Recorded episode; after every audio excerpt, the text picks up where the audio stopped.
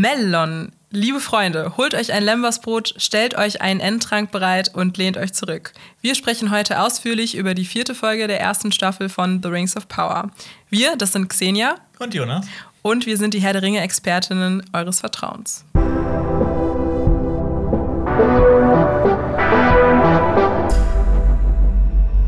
In unseren Folgenbesprechungen werden wir mit euch Szene für Szene durchgehen. Außerdem besprechen wir die zugrunde liegende Lore, gehen auf Kameraarbeit, Sounddesign und Technisches ein und analysieren Figuren, Dramaturgie und die Story. Und am Ende der Folgenbesprechung erfahrt ihr dann, wie wir die ganze Folge so im Großen und Ganzen fanden. Und äh, genau, schaut euch äh, gerne noch mal unser Video zur Vorgeschichte von Rings of Power an. Das verlinken wir jedes Mal, aber schaut es euch am besten noch mal an, dann seid ihr einfach optimal vorbereitet und checkt direkt alles. Und unsere nächste Folgenbesprechung kommt nächsten Montag, also abonnieren, damit ihr kein Video verpasst. Xenia, Jonas. Wir kommen zu dem Teil mit den Kommentaren. Ja, gerne. Hast du ein paar Kommentare mitgebracht? ich habe ein paar Kommentare aus mitgebracht. der letzten Folge. Ähm, der erste Kommentar ist von Ethos Nepos. Ähm, er hat geschrieben, es ist immer eine Freude, euch zuzuhören. Eine kleine Anmerkung, Xenia spricht den Namen Iluvatar so aus, als würde er mit zwei I beginnen, aber es ist ein I und ein L und die hier halt fieserweise fast gleich aussehen. Iluvatar heißt ja Allvater, da hat sich Tolkien bei Odin bedient. Ich freue mich aber auf den nächsten Podcast. Also, Xenia. Danke für den Hinweis.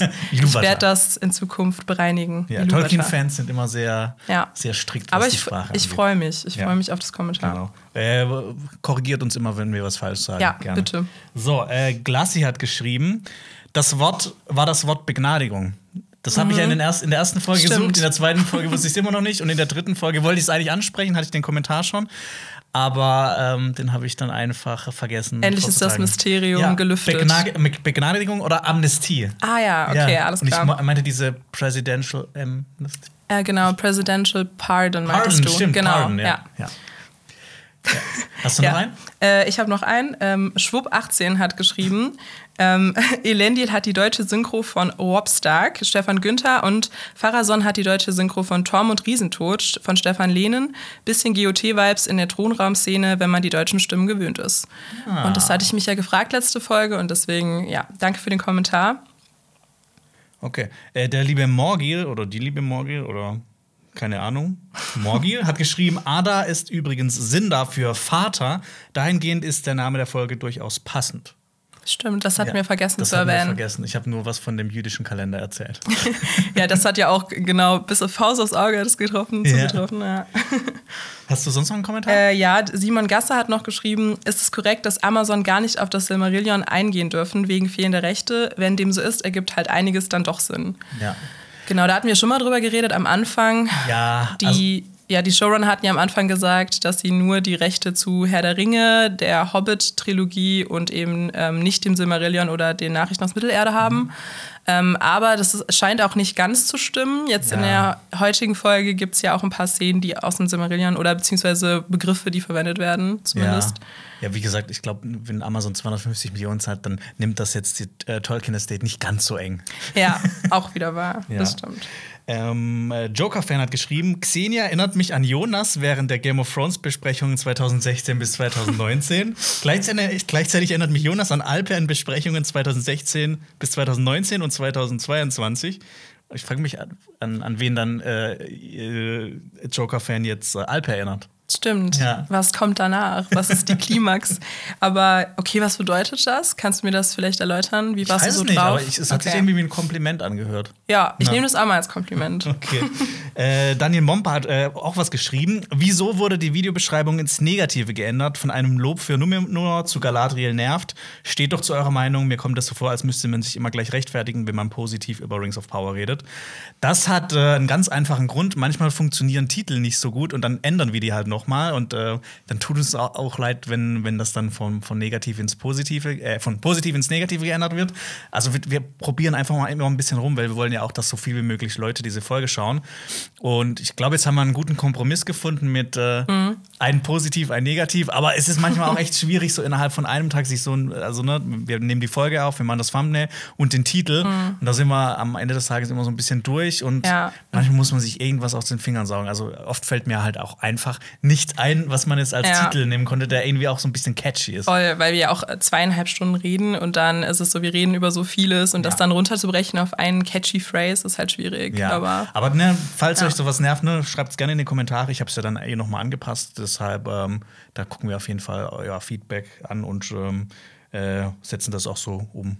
Ja, genau. wenn das, wenn das äh, äh, sinnig erscheint. Mhm. Ähm, ich oh, ich habe halt super viele Kommentare dabei. Äh, du, du bist soweit mit Ich bin durch. Ich ja. suche mir immer drei raus, aber. Ja. Äh, Daniel hat geschrieben, ich schaue gern eure Videos, aber finde es etwas peinlich, wenn man ständig mit Anglizismen, wenn man ständig Anglizismen verwendet und die eigene Sprache dadurch nicht mehr beherrscht. Es wäre weitaus sympathischer, wenn die Anglizismen wegfallen würden. Ansonsten hat das Ganze einen fahlen Beigeschmack. Das tut mir leid, aber ich, ja, ich meinerseits, ich kann das nicht verhindern, weil ja, manchmal fällt ähnlich. mir das deutsche Wort einfach nicht ein. Ja, und ja. manchmal gibt es halt auch im Englischen so Begriffe, die so ein bisschen treffender sind. Auf jeden Fall würde ich zustimmen. Ich finde auch, dass ähm, das auch manchmal ein bisschen auflockernd ist, wenn man manchmal Anglizismen nutzt.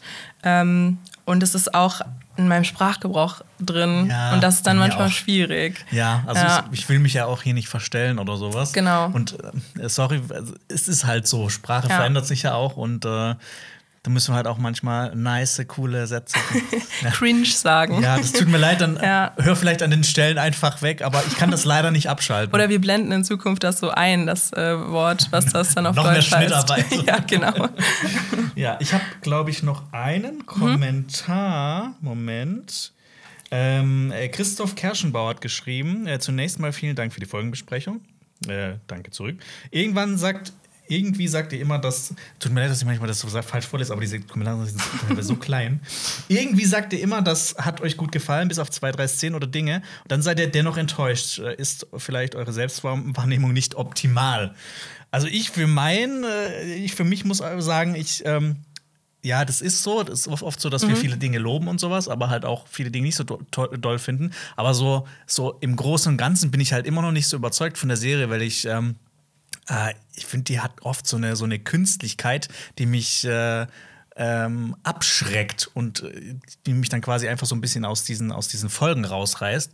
Und äh, deshalb, wir sagen oft Gutes, ne, wenn es dann so um Lore-Sachen geht oder um so Kleinigkeiten, aber es sind halt oft auch nur Kleinigkeiten okay, bei Moria sagen wir, ist alles cool, aber für mich ist es halt im Großen und Ganzen immer noch durchwachsen und wenn halt die Hauptfigur wie Galadriel mich halt so nervt, dann ist es halt, ne, das hat so eine andere Gewichtung, als wenn dann, wenn ich die Zwerge cool finde, weil Galadriel mhm. ist halt so die Hauptfigur. Man muss ja auch Prioritäten setzen. Ja. Geht mir genauso. Ich finde, in Detail, wenn man dann über unterschiedliche Dinge redet, kann man ja auch positive Sachen hervorheben, aber ja, wenn man dann den Strich zieht und die Serie als Gesamtes bewertet, wo wir dann ja vielleicht am Ende nochmal zu kommen, dann ja, ist die Frage, wie das dann ausfällt. Ja, aber schreibt immer trotzdem gerne, wenn ja. euch irgendwas nervt oder sowas rein. Ähm, wir lesen auf jeden Fall immer alle Kommentare und ähm, versuchen dann auch von Folge zu Folge das alles ein bisschen zu optimieren. Genau. Und dann kommen wir auch schon zur, zur Folge. Optimierung. Ja, genau. Titel äh, der fünften Folge der ersten Staffel ist The, The Great Wave, die große Woge. Weirde Übersetzung. Ja. Aber gut, die große Welle war wahrscheinlich zu einfach. Ja. Da gibt es ja auch schon. Ich meine, die deutsche Film. Sprache ist ja auch eine schöne Sprache und du hast manchmal einfach so Worte, die man nicht so oft nutzt, aber die, die mhm. schön klingen. Mhm. Ich finde, Woge ist eigentlich auch Woge ist besser Wort. als Welle. Okay. Ich habe hab mich äh, da mal äh, informiert. Mhm. Ähm, ähm, bei Wiktionary. Mhm. Durch das Mittelhochdeutsche wurde aus Waage, was, was eigentlich mal war, mittels Verdumpfung des A zu einem O und es entstand das frühhochdeutsche Woge, welches ah. von Martin Luther während des 16. Jahrhunderts in, in die Literatursprache eingeführt wurde. Also in dieser Aha. Folge steckt so sogar so ein bisschen Geschichte mit drin. Wow, also ein Wink an Luther. Ja. ja. Krass. Ähm, Regie hat Wayne Yip geführt, wie in der letzten Folge, und das Drehbuch stammt von den Showrunnern John D. Payne und Patrick McKay und von Stephanie Folsom, die unter anderem bei Toy Story 4 mitgeschrieben hat oder bei Paper Girls oder bei Star Wars Resistance. Mhm. Stabil. Ja, stabil. und dann kommen wir auch schon zur Folge. Ähm, das Intro, über das haben wir jetzt schon oft geredet, dazu habe ich eigentlich nichts mehr zu sagen. Das ist ja auch nichts Neues, ne? Ja, und dann würde ich direkt schon zu Numenor kommen, zu Miriels Vision. Ähm, Miriel hat nämlich eine Vision, wie sie Kinder segnet, bis eine große Flutwelle, bis eine große Woge Numenor verschlingt. Ähm, und äh, ich habe mir da ein paar ähm, Sachen notiert, zu ander, äh, unter anderem zu der Segnung der Kinder. Mhm. Weil es wird ja gesagt, dass das ja eine Tradition ist in Numenor. Ich habe mir vorgestellt, das ist wahrscheinlich wie eine Art Taufe.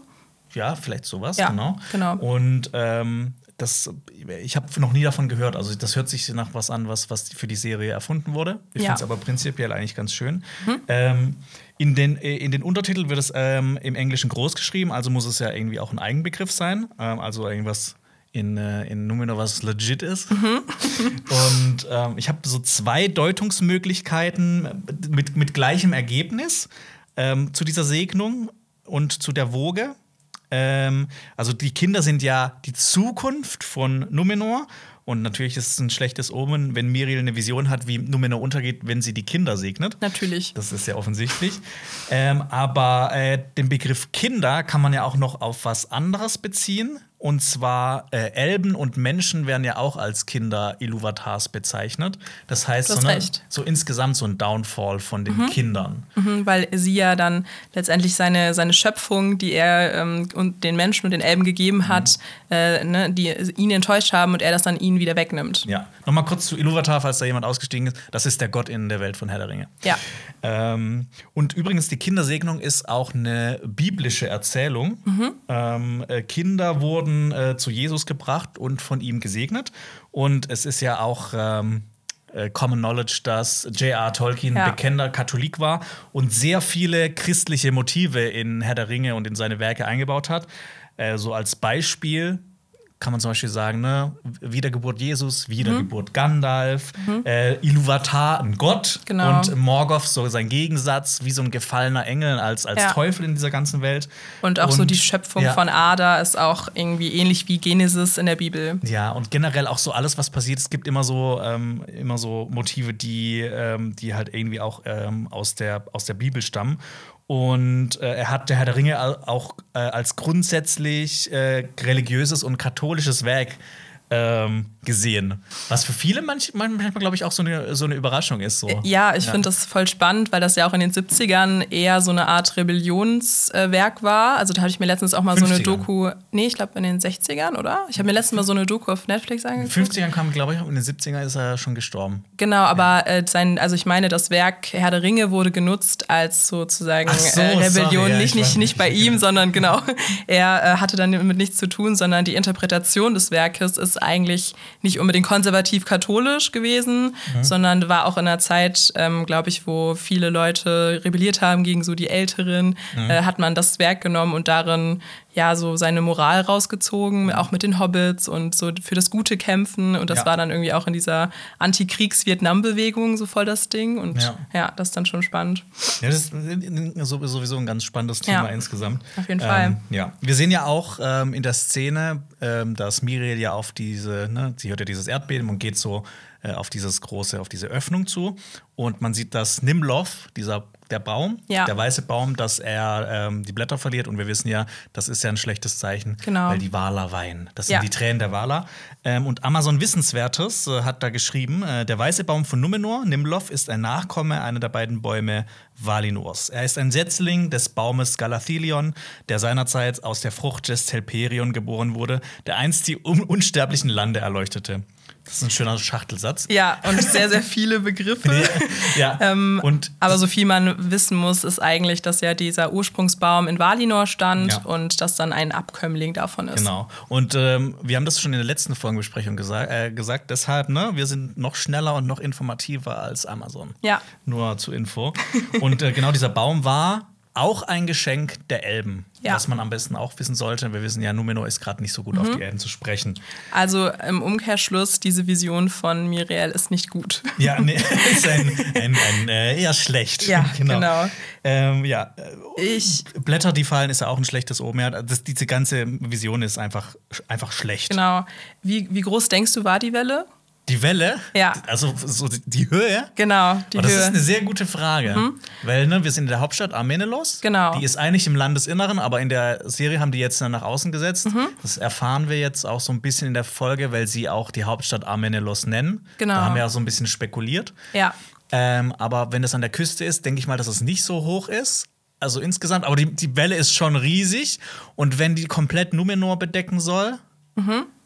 So, ich würde schon sagen, die ist schon so zwei Meter hoch. Zwei Meter. Nein, nein, ich, ich würde sagen, die ist Gute Schätzung. äh, 200 Meter hoch. Okay, weil ich habe mich mal ein bisschen informiert. Der weltweit höchst gemessene Tsunami war ja im Jahr 1958 in Alaska mit einer Höhe von 524 Metern. Bitte was? Ja, 524 Meter, das ist schon ein großes Stück. Ähm, meistens werden halt Tsunamis von so Seebeben oder so ausgelöst. Ähm, und im Atlas von Mittelerde wird ja der Minetama, wie du schon gesagt hast, das ist ja der höchste Berg in Numenor, der wird auf ungefähr 4300 Meter geschätzt. Das heißt, wenn jetzt diese Welle ganz Numenor bedecken soll, weil in dieser Vision geht es ja irgendwie darum, ne, der Untergang und so weiter, ähm, dann muss dieser Tsunami ungefähr 4300 Meter hoch sein. Okay. Und das, Das ist auf jeden das- Fall eine andere Größenordnung als hier auf der Erde. Groß, ja. Ja. Genau zu der Flutwelle. Ich finde, die, die, das- diese Szene sah fantastisch aus. Und Roland dir Emmerich wäre stolz gewesen. Katastro alle Katastrophenregisseure nur so, oh, ich wünschte, das würde bei mir auch so aussehen. Aber ähm, ja, ähm, wir merken dann ganz schnell, das ist äh, nicht Realität, das Ja. ist einfach eine Vision von Miriel, denn sie äh, wacht auf. Und was mir aufgefallen ist in der Szene, Mhm. sie lag nicht in ihrem Bett, das ist nämlich nicht nebendran, sie ist nebendran auf dem Sofa. Das Stimmt. heißt ja, dass er auch schon mal so, ne, dass sie so unruhig ist. Und sie hat auch noch ihre ganze ähm, Festival, nee, Festival nicht, aber so ihre Neon, im. Neon-Make-up im Gesicht, genau. Nein, hat ihre ganze ähm, Kostüm, ihr ganzes Kostüm noch an. Ja. Also scheint einfach so eingeschlafen zu sein. Ja, also ich, habe mir auch gedacht, so fühle ich mich gerade auch während dieser doppelten Folgenbesprechungszeit. ähm, und ja, ich fand die Szene echt toll. Und man hört auch im Hintergrund äh, Glocken. Ähm, Und da habe ich auch schon ganz oft bei der Folgenbesprechung von, von House of Dragon, ich, ich höre jetzt immer genau hin, wenn, wenn Glocken kommen. Und äh, zu Glocken habe ich auch noch ein äh, sehr weißes Zitat von einem Mann, ähm, der aus äh, hier deiner Mann? Stadt kommt. Ah, Aus Ja, Bonn. ja, genau. Äh, Karl Marx, Ah, das geht schon in die richtige Richtung. Beethoven. Nämlich ein weiser Mann hat einmal gesagt, äh, hat mal gesagt, ja, ja, ja, ja, okay, okay, okay, okay, ah, okay, okay, meine Freunde, wartet, wartet, stopp, stopp, warte. Was ist das? Ist das ein Glockenbeat? Ist das ein Glockenbeat? Ist das ein scheiß verfickter billiger Glockenbeat? Ah, das kann natürlich nur SSIO sein. der- der große ah, Philosoph. okay. Falls äh, nur erwähnen, weil ich Sehr, sehr cool. dass du in Bonn wohnst. Ja, und, äh, stimmt. Sio kommt ja auch aus Bonn. Natürlich. Der wird bei mir rauf und runter gehört. Sehr Also, schön. Ja, das ist Pflicht in Bonn. Ähm, Also Karl Marx war schon relativ ja, das ist aber auch die Ahnenreihe. Karl Marx danach kommt direkt SSIO eigentlich. Ja, ähm, aber zu dieser Szene habe ich eigentlich nichts mehr zu sagen. Okay, ich auch nicht. Ich Ja. hatte nur meinen äh, kurzen Tsunami-Exkurs. Ja. Dann wechseln wir ähm, in, innerhalb von Numenor zu ähm, Earien und auch später noch zu Pharason. Und zwar sehen wir in der Szene, dass Tama, den Schmied, den wir ja schon aus der letzten Folge kennen, äh, in den Straßen von Numenor ähm, gegen Miriel hetzt. Also Ja. gegen die Königin Regentin. Und ähm, Kemen, den wir dann später als den Sohn von äh, Pharason kennenlernen, der informiert seinen Vater, der in einer Rede das Volk von Numenor mitreißt. So würde ich es auch formulieren. Ja. Kemen, äh, als erstes Mal fand ich, seine Kleidung sah sehr römisch aus und auch sein Haar, das hat mich sehr daran erinnert, wahrscheinlich wegen der roten ähm, Farbe, Äh, die in seinem Out- Kemen, ja. Outfit drin ist. Ja, Kemen. Kemen, ähm, der hat mich auch von seiner Frisur her echt an. Ähm, kennst du noch diese Rebellen aus der Originaltrilogie von, von Star Wars? Die auch immer so diese, wie so, wie so Heldenfrisuren tragen? Ja, das ist Hat doch auch dieser Topfschnitt aus den Ja, 70ern. Ja, Ne? der hat mich sau krass daran erinnert. Ja. Bin so ein bisschen rausgerissen, aber ist nicht so schlimm. Ähm, übrigens heißt Kemen in, äh, auf Quenya, also der Elbensprache, einer der Elbensprachen, Erde. Achso, ich hätte jetzt geraten Elbenfeind. nee, nee, nee. Okay.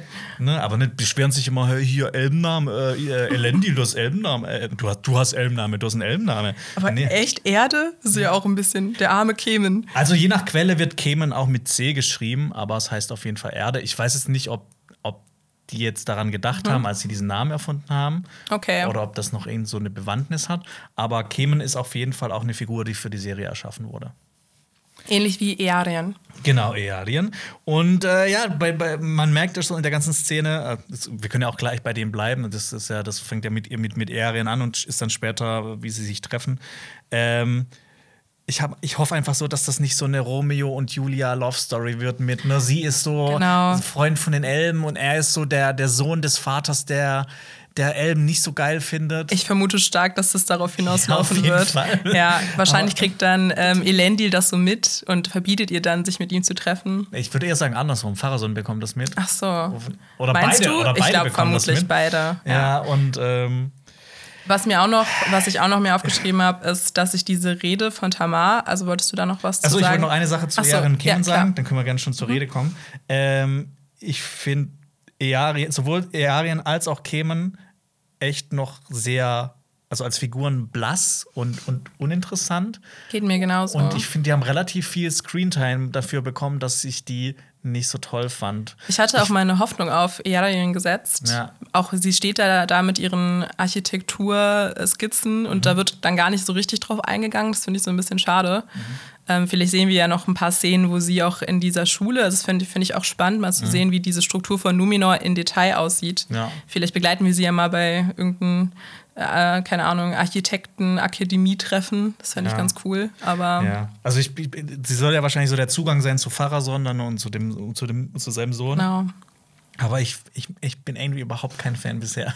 Ich, mir geht's ähnlich. Ich finde, Kemen ist auch so ein bisschen überflüssig. Ich weiß nicht, ich will ihn noch nicht als überflüssig abstempeln, Ja, wir, aber warten wir noch bis zur letzten Ja. Folge, vielleicht kommt da noch was, aber Genau. so, so, so generell, ja. Äh, genau, ähm, ich wollte wollt auch noch ein, zwei Sachen zu äh, Tama sagen, Mhm. dem, dem Schmied, der hetzt und der schon ähm, ziemlich verbeult aussieht. Ja. Ähm, der hetzt da so die Leute auf und zwei davon spielen so. Sie spielen das, das ist hilarious. Das musst, musst du noch mal anschauen, die Szene, wie die, die stehen neben dran und sagen dann, so, äh, er sagt irgendwas so bla bla und ich dann so, no! Das sieht so richtig, das sieht so richtig gespielt aus. Oh nein, okay. Ja, das ist auch immer der Trick, ne? wenn man dann mal ranzoomt auf die Leute im Hintergrund und die dann irgendwie in die Kamera gucken. Ich finde das manchmal ganz lustig. Ja. Aber das ja, sollte vielleicht in so einer Produktion vielleicht schon besser aussehen. Ne?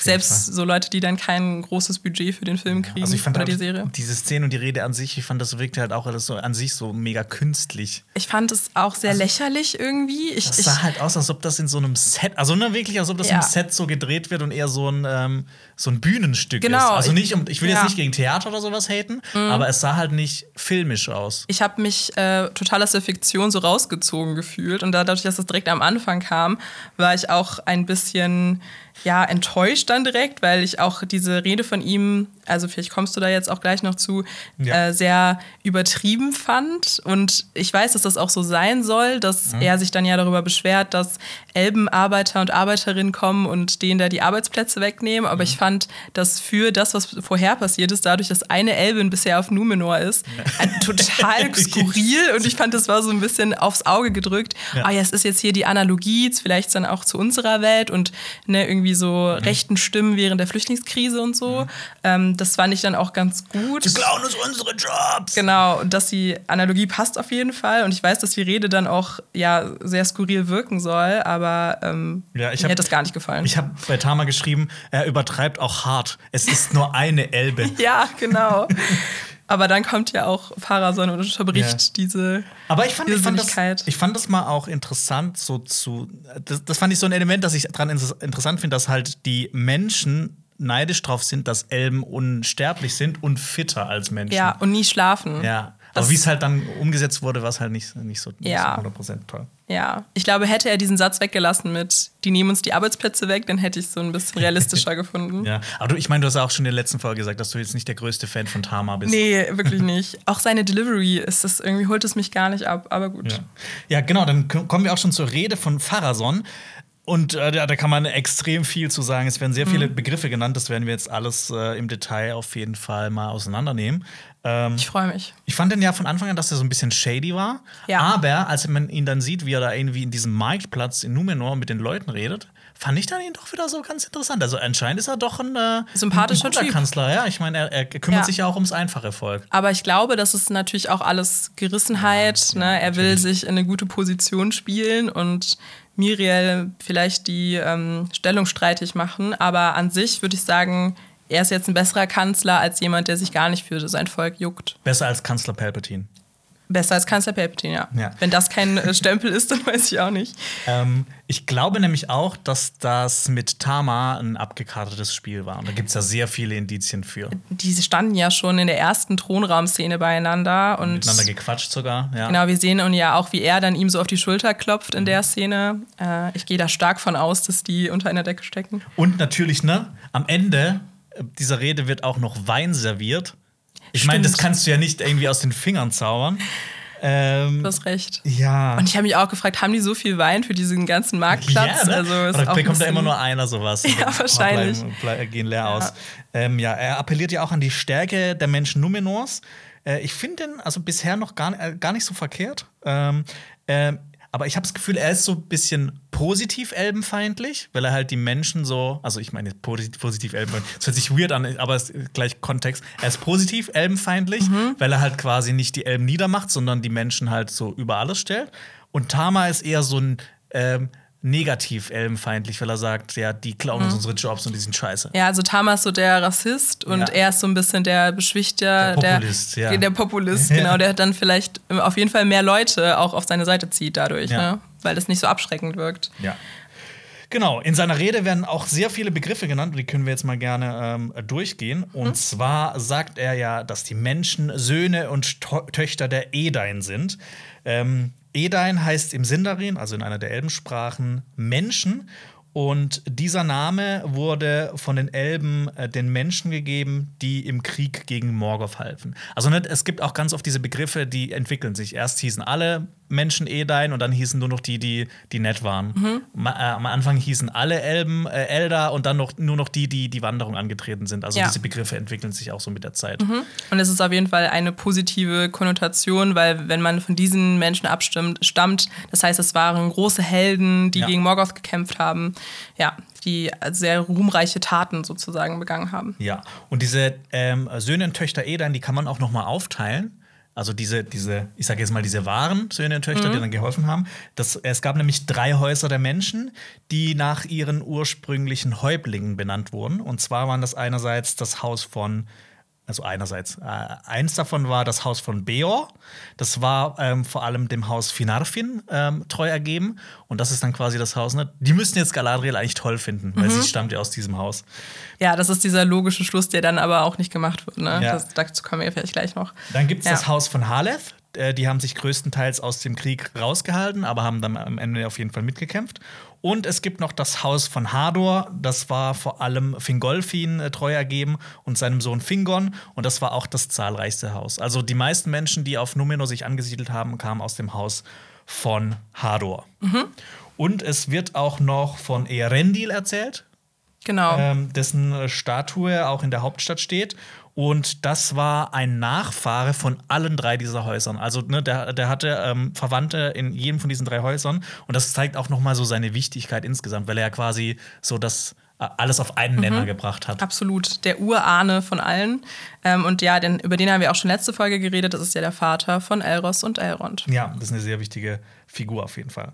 Und, er nennt ihn ja auch ähm, Erendil. Äh, nee, nee, ah, nee. nee. also, nee, der, der, Äh, du meinst seinen Sohn. Ne? Sein Sohn, Ja. Elros, nennt er ja Elros Tar Miniatur. Genau, und dann haben wir auch schon in der letzten Folgebesprechung zur Genüge eigentlich besprochen. Aber ja, das war ja der, der Bruder von Elrond und der erste König von Numenor. Und äh, Tar Miniatur, das ist sein Königsname. Und das haben wir auch letzte Folge besprochen. Tar waren immer so diese elbischen Königsnamen, Königsnamen und Ar äh, waren die äh, numenorischen. Äh, Tar Miniatur heißt so viel wie hoher erster Herrscher. Und Elros heißt übrigens äh, Sternenschaum. Schön. Find Das, das klingt aber auch ein bisschen eklig. Ja, es klingt so sehr griechisch Also wenn, irgendwie. wenn man halt darüber nachdenkt, dass sein Vater auch ein Stern wurde und er Das ist der stimmt. Sternenschaum. Also das, ja, stimmt, du hast recht. Ich weiß nicht, ob das oh Gott. jetzt wieder zu viel. Nein, Okay, aber das ja, würde vielleicht ja so ein bisschen Sinn machen, wie in der griechischen Mythologie, ne? So Venus, Schaum von Zeus und so. Ja. Ja. ja, aber ich, ich, ich mag es mega gern. Also das, das, das mochte ich an der Rede, dass halt so viele, so viele Lore-Begriffe genannt werden und man sich Ja. dann immer so, oh, schön, dass jetzt das mal so auf, äh, auf, äh, auf der großen Leinwand Mhm. gesagt wird. Ja, ich äh, stimme dir dazu. Mir hat die Rede von ihm sehr gut gefallen. Er hat es auch gut vorgetragen. So, er ist ein guter Rhetoriker. Ja. Ähm, hat mich auch ein bisschen bewegt. Also wäre ich jetzt Numenorerin, wäre ich so, wow. ja, und dann kriegst du noch Wein gratis, ne? Genau, also ich, also mich hätte er da. Ja. Äh, genau, er, er spricht auch von einem Seewall. Ähm, das ist, war für mich ein neuer Begriff, aber es ist wahrscheinlich irgendein tolles Gebäude auf Numenor oder in Amenelos. Ja, ja habe ich auch mal gehört, glaube ich, in einem Video, dass das irgendein numenorischer König anscheinend erbaut hat. Mhm. Also das ist auf jeden Fall auch bekannt. Ah, okay, ja. gut. Wusste genau. ich leider nicht. Ich, ich, kann nicht alles wissen. Dafür bin ich ja da, um die Lücken zu füllen. ja, genau. Und äh, er, er, spricht auch von Amenelos, der Hauptstadt von Numenor. Und das heißt so viel wie königliche Himmelsfestung äh, im, im, im Quenya. Und ähm, genau, ne, ne, Miriel soll sich echt nicht beschweren, dass Elendil ein elbischer Name ist, weil sie in einer Stadt lebt, die auch einen elbischen Namen trägt. Und ähm, Amenelos wurde übrigens auch Amenelos die Goldene genannt. Und das passt ja auch irgendwie zum, äh, zu Pharason, weil das heißt ja auch der Goldene. Mhm. Und ich meine, das ist ja sehr offensichtlich, aber hier jetzt nochmal, eigentlich äh, kann man sagen, dass alles in seiner Rede darauf anspielt, dass ja auch die Edain äh, mit den Elben, also von den Elben auch abstammen, dass er auch selbst Elros elbisches Blut in sich mhm. hatte und dass er da dann so diese Grenze zieht und die Menschen über die Elben hebt, macht eigentlich nicht so viel Sinn. Ja. Also ähnlich wie ne, rechte Rhetorik oder so, ist es ja. so, ähm, dass eigentlich diese, ja, diese Dichotomie zwischen diesen beiden Rassen gar keinen Sinn macht. Boah, kennst echt schlaue Worte. Dichotomie. ja, ja, Dichotomie, Zäsur. Wartet mal ab. ja. Ja, ähm, ja, aber wie, wie gesagt, im Großen und Ganzen, ich fand es irgendwie ein bisschen, ein bisschen künstlich äh, inszeniert. Deshalb hat mich mhm. äh, das so, so ein Punktabzug auf jeden Fall. Okay. Also mir hat die, die Rede von ähm, Pharason gefallen, mhm. die von Tamar nicht. Also bei mir hat sich ausgeglichen in dieser ja. Szene. Okay. Dann äh, wechseln wir wieder innerhalb von Numenor zum Königspalast und zwar zu Galadriel, Miriel und Elendil. Und Galadriel hat eine Audienz mit Miriel und berichtet ihr von den Plänen Saurons und Halbrands Vergangenheit. Mhm. Oh, äh, ja. ähm, Genau, äh, Galadriel will das Bündnis zwischen Numenor und den Elben neu schmieden. Ja. Und um Sauron zu besiegen. Und das ist ja, dieses neue Schmieden, das ist ja auch schon wieder so ein Motiv aus der Herr der Ringe. Und mhm. auch so diese Elben und Menschen zusammenbringen, das ist ja auch so ein Motiv aus Herr der Ringe. Ähm, genau, sie, sie wirkt zum ersten Mal so ein bisschen vernünftiger als in der letzten äh, in der Folge davor, ja. bis sie Miriel auf den König anspricht. Ja. Da habe ich mir wieder gedacht, ach Mann, ey, also ich ne, ja. dieses ne, diese aufgezwungene Figurenentwicklung von Galadriel hätten sie sich auch einfach sparen können und sie Wirklich? ja, oder ja. eine andere Hauptfigur nehmen. Auf Aber jeden Fall. Ich fand auch diese Rede von ihr mit diesem in mir brennt ein Feuer und so, das hat man ja auch schon in Trailern oder so gesehen. Ich fand äh, in den Trailern wirkte es cringer, als es jetzt war. Das, da war ich dann ganz beruhigt. Aber ich finde dann, der, ähm, das Ergebnis dieses ganzen Dialogs zeigt dann ja, was sie davon hat. Vielleicht ist das jetzt der Moment, wo sie irgendwie anders anfängt zu handeln. Ja. Also es gibt auch so ein Interview von Morfitt, Morfitt Clark. Es hat uns auch jemand einen ähm, Kommentar geschrieben, dass das ja ein, ähm, glaube ich, ein walisischer Name ist. Äh, ja. Und dass man den ganz speziell ausspricht. Ja, genau, dass wir das eigentlich die ganze Zeit falsch ausgesprochen ja, haben. Das habe ich auch gelesen. Ja, aber ich sage auch immer Timothy Chalamet, obwohl der eigentlich Timothée heißt, aber sich selber ich sag auch Timothy immer so Chalamet. Timothy Chalamet, weil ich mal das in so einem Video gesehen habe. ja, ähm, was sie aber dann ja, Miriam macht ja am Anfang auch noch den Witz, dass Elendil ein Kaiser von Ruhn sein könnte. Das fand ja. ich ganz lustig. Mhm. Exkurs, äh, Ruhn ist ja das Gebiet im Osten von Mittelerde, ähm, wo wir am wenigsten eigentlich drüber wissen. Und im Ringkrieg dienten ja auch die Ostlinge Sauron. Genau, und die Ostlinge, die sieht man auch äh, im zweiten Teil von Herr der Ringe. Das sind die Leute, die ähm, durchs Schwarze Tor reinspazieren, wenn Frodo und Sam auch am Schwarzen Tor sind und gucken. Ja. Ja. Und das fand ich ganz funny, weil er dann ja daraufhin sagt, er sei nur ein be bescheidener Adelige. Ja. Ja, das fand ich ganz lustig. Elendil, ja, ja, ja. Der ist kein bescheidener, der stammt von einem König ab. Aber egal, ähm, ich finde es auch witzig, dass Miriel Galadriel vorwirft, dass sie, äh, dass sie alte Schriften gestohlen hat und aber ne, ey, Elendil ist mit ihr dabei und hat sie dahin geführt. Komm, ey. Ja, das, genau. Das und dieser, dieser Meister, also nennen wir ihn jetzt mal so Meister, ja. wo das das falsche Universum ist, hatte ja auch diese Schriftrolle direkt so am, am parat. Ne? Ja. Das habe ich auch in einem Kommentar gelesen. Das ist mir dann im Nachhinein nochmal, ja, das ist auch irgendwie total irrsinnig. Hä, das ist Mitarbeiter des Monats, der weiß das. Das ist seine Aber er weiß das die ganze Zeit eigentlich. Ne? Er hätte auch mal irgendwie Bescheid sagen können. Ja, genau. Miriel sagt auch, dass ähm, Miriel einen anderen. Miriel. Miriel sagt das Miriel. Miriel sagt, dass Numenor einen anderen Pfad gewählt hat. Also nicht diesen Pfad, ähm, ne, jetzt den Elben zu helfen und mit denen zusammen zu sein. Und das zeigt ja auch schon, dass sie auch nicht sehr entscheidungsfreudig ist, weil sie sagt, Numenor hat diesen Pfad gewählt und nicht. Ich habe diesen Pfad gewählt, weil eigentlich ist ja sie die herrschende Regentin. Eigentlich könnte sie das ja entscheiden. Und das ist ja, das merken wir erst auch in der Folge, die hat ja auch so ein bisschen. Sie will das ja eigentlich, aber sie traut es sich nicht, Mhm. Ja. weil das die große Sache ist, vor der, vor der sie Angst hat. Ähnlich wie Viserys in House of Dragon ist sie vielleicht keine Herrscherin, die gerne Entscheidungen trifft. Ähm, kann ich nachvollziehen.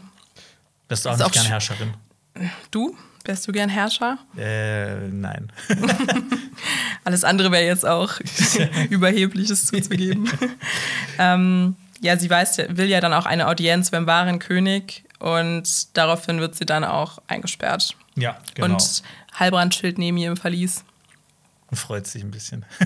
Das fand ich ganz nett. ja. Die äh, Chemie zwischen den beiden, ich muss sagen, obwohl ich am Anfang kein Fan war, doch, Ja, ich. ist ganz nett. ja, Halbrand, zu, zu dem kommen wir später noch, aber der hat, Ja. der, der ist schon sehr, sehr interessant.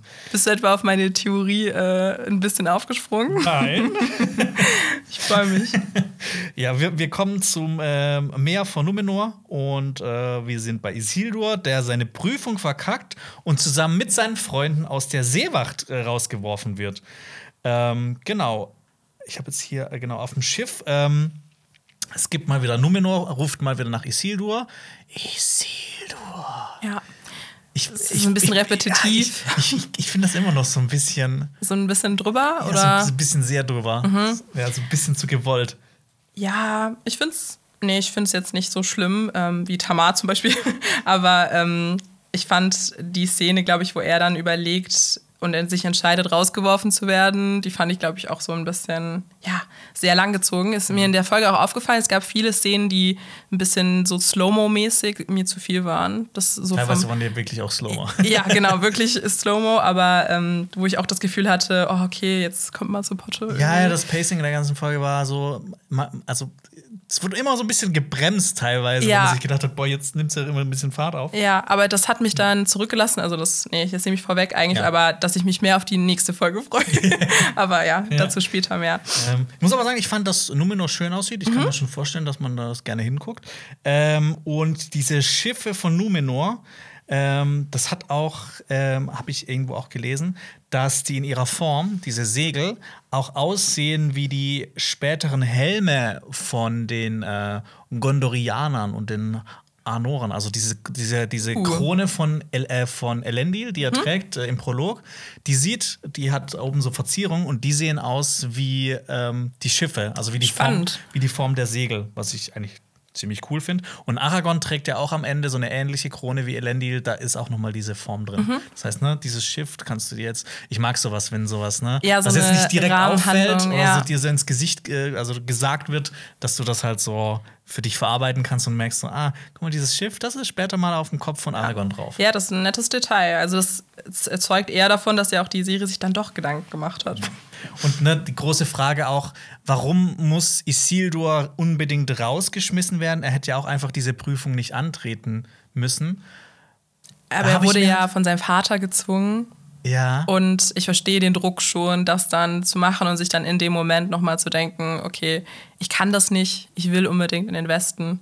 Oder ja, ich, ich, ich habe es dann halt so interpretiert, dass er halt, ne, wenn er rausgeschmissen wird, ne, wenn er es wirklich so erzwingt, dann kann er auch einfach nicht mehr zurück. Es bleibt ihm keine andere Wahl, als was anderes zu machen. Auch wieder war. Oder es war eine dumme Entscheidung in dem Moment, eine Überreaktion, weil er wird ja nicht nur er rausgeschmissen, sondern auch seine Freunde Valandil und Ontamo mit ihm. Und äh, die, die sagen ja auch sowas wie äh, der Westen, das wahre Numenor und äh, sprechen ja auch von seinem Bruder. Genau, Von Anarion. Und ich bin Anarion. so gespannt, was, was, die, was der irgendwie macht. äh, Mich weil- hat das auch voll ähm, äh, irgendwie interessiert gemacht, weil ich mich gefragt habe, okay, der Bruder ist anscheinend auch in den Westen gesegelt, das kriegen wir mit. Und Valandi sagt dann ja auch, dass irgendwie Isildur oder Isil, wie sie ihn nennen, äh, was ich auch einen ganz netten Spitznamen finde, äh, noch nie was dafür gemacht hat, in diese Seewacht zu kommen. Und das generell diesen Dialog und das fand ich super. Also ich fand, mochte auch voll das Schauspiel von Valandil. Mhm. Und ja, ich habe mich dann gefragt, äh, hat der Bruder auch die Seewacht hingeschmissen und was sehen wir ihn dann noch und was ist im Westen? Also irgendwie. Ja, ja und Valandi geht auch so ein bisschen zu weit, weil dann bringt er auch noch die Mutter von, die tote Mutter von Isildur ins Spiel. Und ich meine, dann muss es sich auch nicht wundern, dass er, dass er einen Schwinger bekommt. Ja. Ähm, aber ich, ich finde äh, bisher, dass Isildur echt eine interessante Figur ist. Also mhm. so zerrissen und so. Ähm, und ich bin, äh, der, der, der, muss sich jetzt, ich habe das Gefühl, der, der will sich noch so beweisen. Mhm. Der, der, der will so ein, der sucht nach seinem, mhm. nach seinem Purpose, ja. nach, seiner, nach seiner Bestimmung. Seiner Bestimmung. Ja. Ist so ein bisschen wie hier jetzt die 20er einfach so. Die 20er? Ne? Also so wie ich in den so. 20ern. Suchst du auch deine Bestimmung? Ja, ein bisschen. Ne? Also ich glaube, Schmeißt damit. Du auch Master Strikes Back in und äh, genau, verkackst die Prüfung. wartet auf nächste Woche. Ja, ich will in den Westen, ja. nach Amerika. Ähm, es gibt auch noch bei Amazon Wissenswertes, ähm, mhm. steht, das Westufer von Numenor liegt gegenüber den unsterblichen Landen und ist der westlichste Punkt aller sterblichen Lande. Bevor sie vertrieben wurden, kamen Elben aus Erisea mit Geschenken und Wissen zu diesen Ufern. Das haben wir auch schon gesagt. Ja. Deshalb, ne? Ihr könnt euch einfach sparen, das anzuschauen, weil ihr bekommt es bei uns immer eine Folge früher. Ich muss immer ein bisschen lächeln, wenn ich das dann lese und ich so, ja, das, das haben wir genau richtig so gesagt, eine Folge zuvor. Ja. Ja, ja und dann äh, Schlag auf Schlag geht es weiter in die Südlande zu Arondir. Und Arondir trifft auf Adar. Endlich. Ja, und ich habe diese Szene geliebt. Ich liebe die Atmosphäre und ähm, es fing schon an mit so einer halbnahen Einstellung auf diese äh, Practical Effect Orks. Die hat mich schon abgeholt. Practical Effect Orks. Ja, genau. Ja. Ähm, Azog hat ein, ein tiefes Loch in deinem Herzen hinterlassen. Ja, schon. Deswegen freut mich, dass die auch alle unterschiedlich aussehen und das, da merkt man diese Detailarbeit. Also. Mhm. Ja, genau, zu den Orks. Fan. Ich finde auch so der, der erste, das erste Bild von den Orks, äh, die auf Ader blicken, das könnte so ein Death Metal Cover sein. Stimmt. Ähm, und sie sagen Nampak Uglursha. Keine Ahnung, was das heißen soll. Ich habe mir das auch aufgeschrieben, versucht ja. rauszufinden, aber ja. ich. Ich habe auch unsere Freunde von Mythen aus Westerndies gefragt, weil die immer noch ein bisschen tiefer drin stecken. Mhm. Äh, Grüße gehen raus, aber die wussten da leider auch nicht so richtig Bescheid. Okay. Ähm, äh, wir wissen auf jeden Fall, das ist die schwarze Sprache. Ja. Ähm, die wurde von Sauron eingeführt, um eine einheitliche Sprache zu haben, weil davor gab es halt so ganz viele orkische Sprachen und Dialekte. Mhm. Ähm, also quasi so ein bisschen ähm, Babylon umgekehrt, ne? dass, dass mhm. du halt erst viele Sprachen hast, aber dann halt nur noch eine, äh, so eine, ja. so eine, äh, so eine, wie heißt das, Amtssprache. Mhm. Ja. Ähm, aber ich habe auch mal gehört, dass die Orks das ja noch nicht richtig nutzen. Also, dass ja primär die Nazgul und mhm. Sauron die schwarze Sprache fließend sprechen und dass die Orks eher dann auch noch manchmal auf ihre mhm. unterschiedlichen Stammessprachen zurückgreifen. Und ähm, genau, die schwarze Sprache, die ist, äh, die hat ja Tolkien auch erfunden, weil der hat einfach die ganze Zeit Sprachen erfunden, weil er sonst nichts zu tun das hatte. Das ist so krass, weil es gibt ja wirklich für jede, für Elben, für Menschen gibt es halt unterschiedliche Sprachen, sogar für Ents. Zwerge. Ja, das ist unfassbar. Ja, ähm, das bekannteste, was man von der schwarzen Sprache kennt, ist natürlich das Ringgedicht. Ja. Ajnask Durbatuluk, Ajnask Gimbatul, wow. Ajnask Thrakatuluk, Akbursum Ishi Krimpatul. Ich bin beeindruckt. Ich habe das mal nur gelernt, auswendig gelernt, um meine, meine Freundin zu nerven. ich finde es sehr, sehr cool. Also die Übersetzung, ne, wir kennen es, ein Ring sie ja. zu knechten, sie alle zu finden, ins Dunkel zu treiben und ewig zu binden. Im Lande Mordor, wo die Schatten drohen. Äh, ja, es gibt aber äh, Tolkien hat jetzt nicht so viele Worte darin erfunden, deshalb kann man halt das auch nicht so einfach übersetzen. Ähm, es gibt halt das Ringgedicht, es gibt noch ein paar andere Sätze und einzelne Worte, aber es ist jetzt nicht so eine äh, komplett durchdachte Sprache, also eine komplett fertiggestellte Sprache, wie zum Beispiel die, die elbischen Sprachen mhm. oder auch die Zwergensprache zum Beispiel. Er hat ja auch mal gesagt, Quenya ist seine Lieblingssprache und dass ja auch die Black Speech von ihm oder die, die schwarze Sprache nicht so gern genutzt wird, weil sie eben so hässlich ist ja. und nur Flüche. Ja, das, ich glaube, das steht ja auch später bei ja, Amazon genau. oder sowas. Ja. ja, dass er die ja eher, eher gehasst hat, diese Sprache, auch wenn sie sau cool klingt. Das stimmt. Ja, und ich, ich finde es generell toll, äh, wie auch diese diese Kultur der Orks so weiter beleuchtet wird, weil anscheinend haben die auch einen Totenkult und das ist ja auch so ein Anzeichen für Zivilisation. Mhm. Also, ne, wir, kennen die ja so als mörderische, äh, so Wesen, die nur dafür gezüchtet wurden, um zu töten. Aber anscheinend steckt da auch noch so ein bisschen mehr dahinter. Und ich finde, das ist, das ist auch wieder so ein Element, das finde ich an der Serie echt toll. Absolut. Äh, die Orks werden ja vermenschlicht eigentlich, Ja. weil Ada blickt ihn ja dann auch an und er löst ihn von seinem Leid. Und ich finde, äh, dass wie er ihn anguckt, wirkt auch irgendwie als, da hatte ich auch an die, väterlich auch, genau, habe ich auch an die Theorie gedacht, wie Orks entstehen. Und ich finde, das deutet auch ein bisschen darauf hin, dass hier die Orks vielleicht auch wirklich mal Elben waren, Mhm. dass vielleicht Ada dann, der ja auch ein Elb ist, damit mitfühlt mehr. Ja. Ähm, und ich kann mir dann auch vorstellen, dass dieses Nampak Uglursha auch vielleicht sowas wie ein Rest in Peace ist. Ja, Rest in Peace. Ja. Genau, Ada wird, äh, hast du ja schon in der letzten Folge gesagt, gespielt von Joseph Maul, der ja auch in äh, Game of Thrones ähm, schon ein ähnliches Make-up hatte, finde ich. Findest, ach, stimmt, stimmt. Ja. In der achten oder siebten Ja, Staffel. genau. Ja, ja, ja. Äh, und ich muss sagen, ich bin bisher extrem großer Fan von Ada. Ich finde, das ist ein toller Bösewicht. Und ähm, ne, es gab ja viele Theorien, was ist er? Er ist auf jeden Fall ein Elb, das können wir jetzt schon sagen. Und er hat lange Haare, das hat mich gefreut. Er sieht auch ähm, fast elbischer aus als Elrond oder so. ja, und oder Celebrimbor oder, Mhm. oder oh, Firnrod. äh, ja.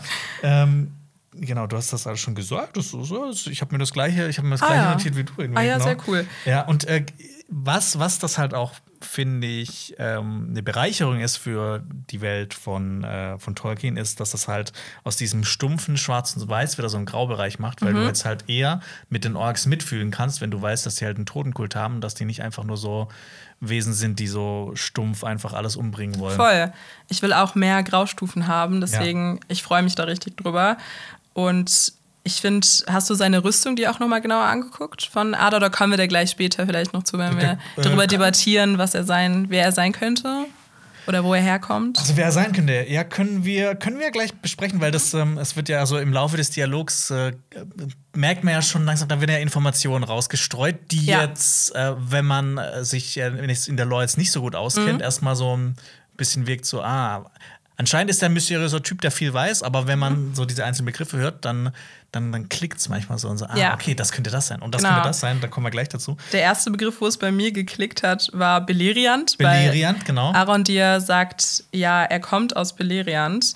Und da habe ich mich äh, direkt gefreut, weil das war ja unsere Kritik in der ersten Folge, dass Beleriand ganz von der Karte verschwunden war, die wir gesehen haben. Also und das wurde, es wurde ja auch so komplett, also in dem, ne, wir haben ja also vermutet, dass Beleriand einfach nicht ähm, eingezeichnet wurde.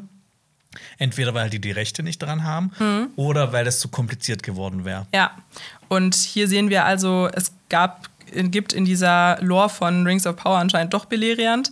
Ähm, und Ada fragt dann auch noch Arondir, ob er von diesem Mund des Flusses stammt. So, ich, ich würde gerne noch was zu, zu Beleriand Ach so, an sich ja, klar, sagen. ja. Ähm, genau, das sagt er auch Wissen, äh, Amazon Wissenswertes, haben wir euch alles schon verraten. Das haben wir wahrscheinlich schon in der ersten Folge verraten. Das war ähm, der westlichste Teil von Mittelerde und da ist im Krieg des Zorns, weil der Krieg so krass war, ist Beleriand untergegangen.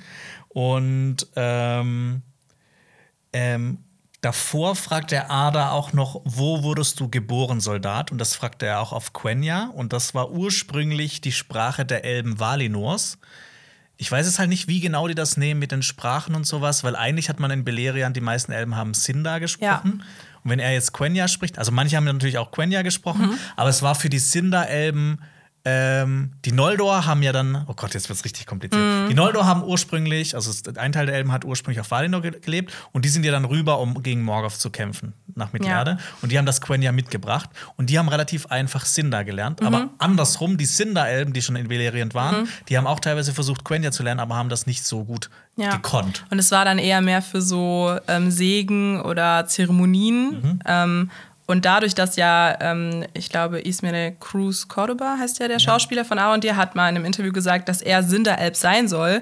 Und das würde eher vermuten lassen, dass er eigentlich kein Quenya können müsste. Ja. Und das ist dann so ein bisschen so eine Ungereimtheit. Habe ich mir auch aufgeschrieben. ja, wir wissen es halt auch nicht so genau, wie genau es die Serie jetzt mit den Sprachen nimmt. Genau. Das ist halt immer noch so ein äh, weiterer Teil. Vielleicht ist es auch überfordernd, jetzt nochmal eine neue Elbensprache auch für die Ja. Zuschauenden einzuführen, die dann nur die Filme gesehen haben oder so. Ähm, ja, finde ich jetzt auch nicht so schlimm. Ich glaub, also ich persönlich glaube, dass die jetzt nicht verschiedene Elbendialekte, Mhm. äh, verschiedene Elbensprachen jetzt für die Serie irgendwie Ja. so da, äh, das da reinmachen wollten. Ja. Aber ja, genau. Äh, Ada, wie du gesagt hast, äh, fragt bei der Mündung des Flusses. Und da habe ich mich direkt gefreut, ne? weil man direkt so, ah, Mhm. direkt jetzt meine- ich die Beleriand-Karte Genau, aus. ich also meine direkt meine Karte, die A3 ist, äh, ausgepackt. Es, es und gibt viele Flüsse Ja. in, ähm, in Beleriand, aber ich habe eine Theorie, welchen Fluss er meint, und ich glaube, das ist auch die sinnigste. Und zwar würde ich Mhm. sagen. Sirion. Du sagst Sirion. Oh, du sagst was anderes? Äh, ich habe auch erst gedacht Sirion, weil da gibt es tatsächlich ein, eine Art Mündung, wo der Fluss ins Meer geflossen ist. das ist, wird sogar auf den Karten so genannt. ja, Mündung des genau, Mund Sirion. von Ja, Syrien, ja. genau. Ähm, aber ich habe da nochmal mir genau seine Rüstung angeguckt Mhm. und ich finde, dass diese breiten Linien auf seiner Rüstung theoretisch auch sechs Flüsse sein könnten. Und wir kennen noch einen Fluss in Beleriand, nämlich den Gelion. Ja. Und der hat nämlich sechs Arme. Und deswegen Ah, würde das interesting. auch, weil wir ja auch von äh, ne, ähm, Arondir wissen, dass er ein Sinderalb ist. Mhm. Und das würde mehr Sinn machen, dass er dann auch eher in dieser Gelion-Region, äh, aus dieser Region stammt. Ich habe jetzt ein paar Infos für dich, was aber auf, was dafür sprechen könnte, dass er äh, bei, am Sirion Ach so, war. okay. Ja. Ja. dann jetzt können wir uns hier betteln. Aber es ist spannend, ja. Welcher Fluss, welcher erfundene Fluss ist der echt? Niemand anderen juckt's, nur uns beide.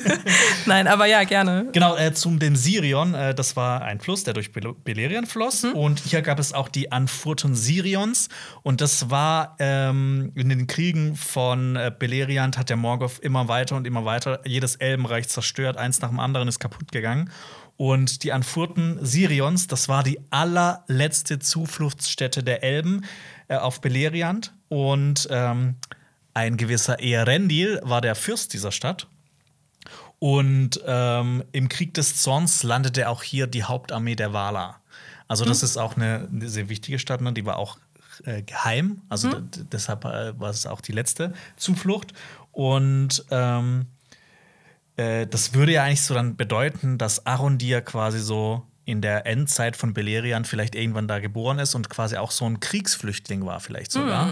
Und deshalb, ähm, das wäre jetzt Okay. vielleicht eine Sache, dass er äh, ne, so in den letzten Zügen des, äh, des Krieg des Zorns vielleicht in, äh, in den Anfurten Sirions äh, geboren wurde.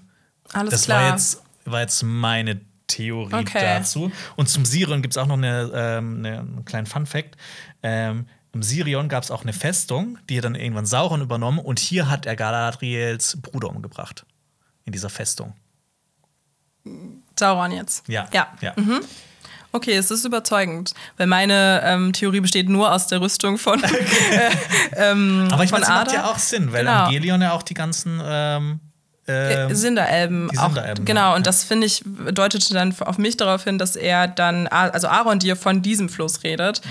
ähm, weil dann da, dort ja auch äh, ne, mit Wald, Waldelben und da eben die Siedlung war von den meisten Sinderelben.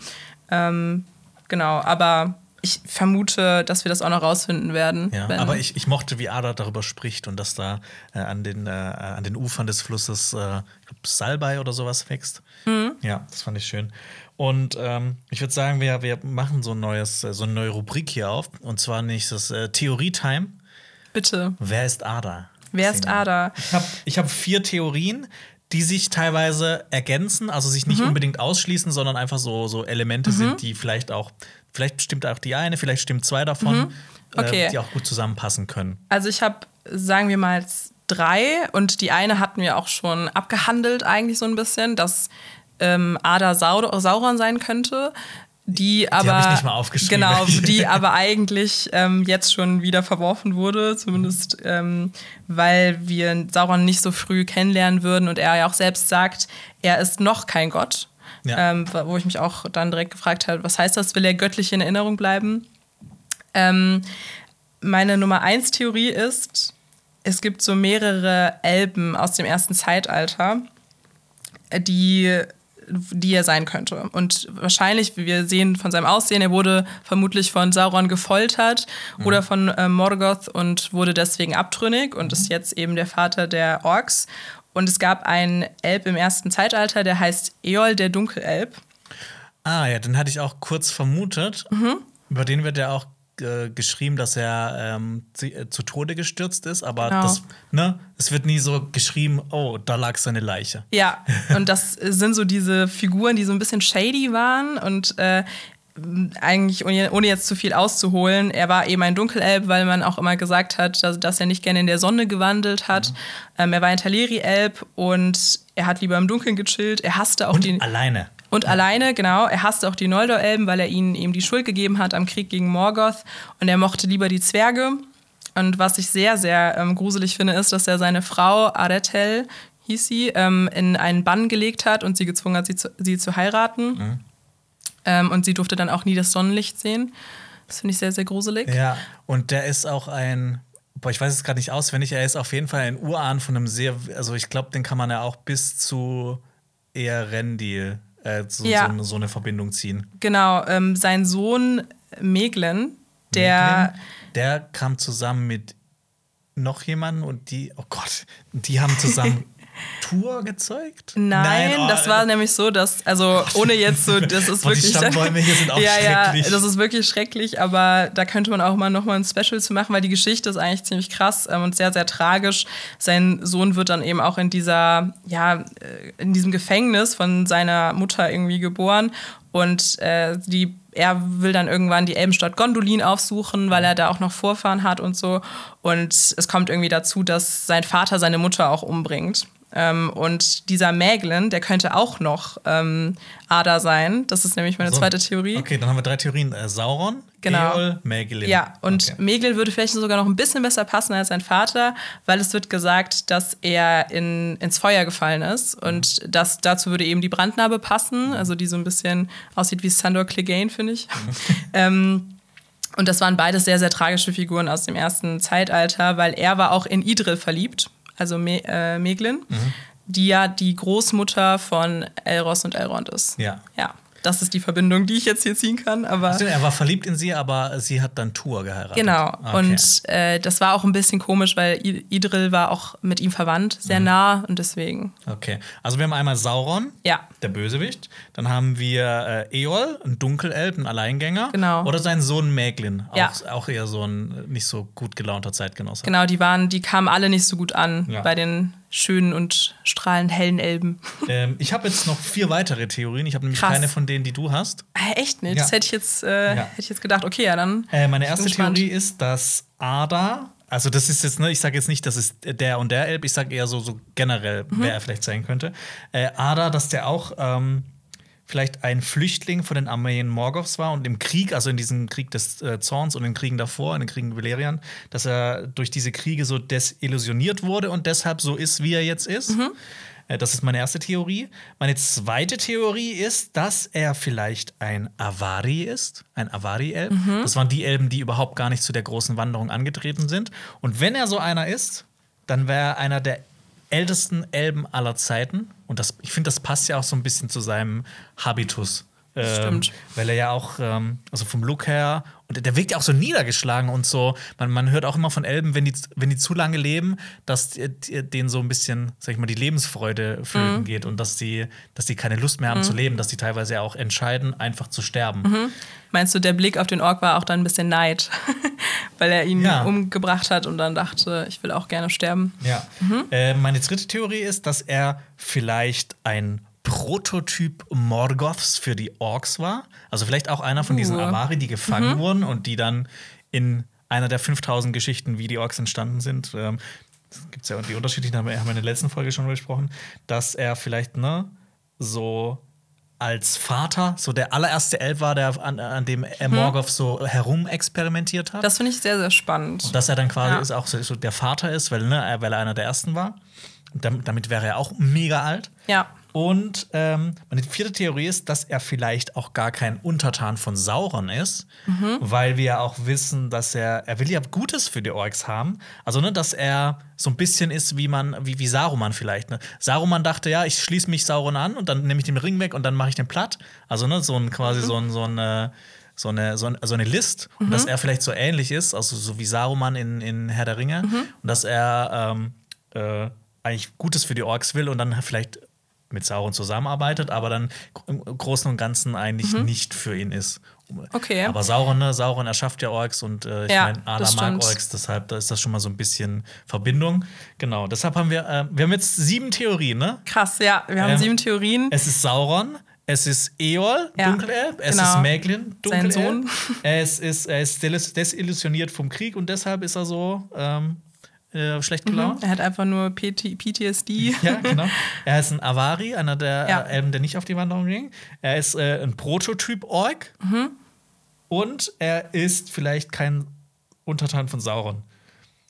Das ist witzig, dass die letzte, das- die letzte und die erste Theorie sich einfach widersprechen. Also ja, komplett widersprechen. Genau, aber ich finde, manche von deinen Theorien sind ja auch noch miteinander kombinierbar. Also, ne, Und auch ein paar mit meinem. Also Ja, wenn er ja. jetzt, also ich bezweifle auch eigentlich, dass jetzt auf, aus dem ersten Zeitalter ein Name dann so vielleicht gedroppt wird Ja. ähm, und das wirklich die Figur sein soll, aber ich fände es ziemlich cool, Aber weil das man ma- über das die mag ich an gelesen den hat. Folgenbesprechungen, ne? dass Ja. man an, an, an, den, an den äh, Folgen, wenn, wenn so wie Mhm. der Meteormann, wo man sich immer so denkt, so, was ist jetzt mit dem? Ist das gut? Ist er böse? Voll, und ich mag das auch, dass er uns das nicht direkt verrät. Ja. Also, dass er auch Aaron dir nicht so viel verrät. Ähm, aber ich finde, er sagt ja dann auch noch, er ist noch kein Gott. Das, Das fand ich mega weird. Genau, weil Ja. das hat mich dann auch total ähm, rausgeworfen. Also- ich wusste nicht genau, worauf das anspielt. Also Ja. ist er vielleicht noch in einem Prozess, das würde vielleicht Sinn machen, dass er ein Prototyp ist. Vielleicht ist er auch ein Prototyp äh, wie so bei den Urukais, dass er so ein krasserer Ork ist vielleicht. Ja, aber ich meine, um so gottähnlich zu werden in dieser ganzen Welt, müsste man zumindest ein Maya sein, so Mhm. wie, wie, wie Gandalf oder wie Sauron zum Beispiel. Ähm, vielleicht gibt es ja auch ne, so eine Theorie, er hat, keine Ahnung, er will Sauron so seine Kräfte absaugen oder keine Ahnung was. Aber ich, hab, ich, ich konnte mir irgendwie nicht erklären, wie er ein, ein Gott werden soll. Vielleicht durch das Schwert, was er sucht.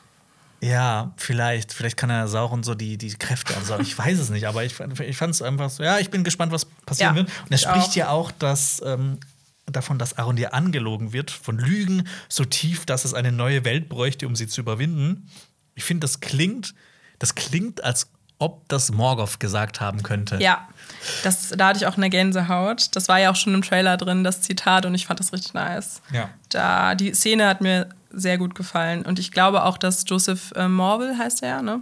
Dass er wahrscheinlich. Mol, Molly, Mor, Mor, Morville? Mor- Joseph M. Joseph M., dass er äh, eine krasse Performance noch abliefern kann. Ich, Bösewichte sind immer ein äh, starker Punkt, mich zu überzeugen von etwas. Ja. Deswegen, ja.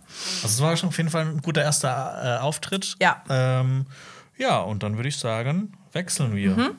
Wir sehen in der nächsten Szene, wie die geflüchteten Menschen in den Turm Ostirith reiten. Reiten, eilen. Niemand hat da ein Pferd. Ähm, anscheinend sind alle Dörfer bis zum Orodruin betroffen, sagt Bronwyn. Mhm. Da habe ich, also, ne, also, ne, okay. Bronwyn droppt einfach so den Schicksalsberg. Ja, äh, das habe ich mir auch gedacht. Orodruin ist nämlich Sindarin für Berg des lodernden Feuers, also der Schicksalsberg. Der heißt auch, der so tolle Namen. Er heißt Schicksalsberg, er heißt Orodruin und er heißt Amon Amarth. Ja, Amon Amarth finde ich auch am coolsten. Ja. So heißt Und- auch eine Metalband. Und ich glaube, Orodruin heißt Geil. auch eine Metalband. Meinst du? Aber Schicksalsberg heißt noch keine Metalband.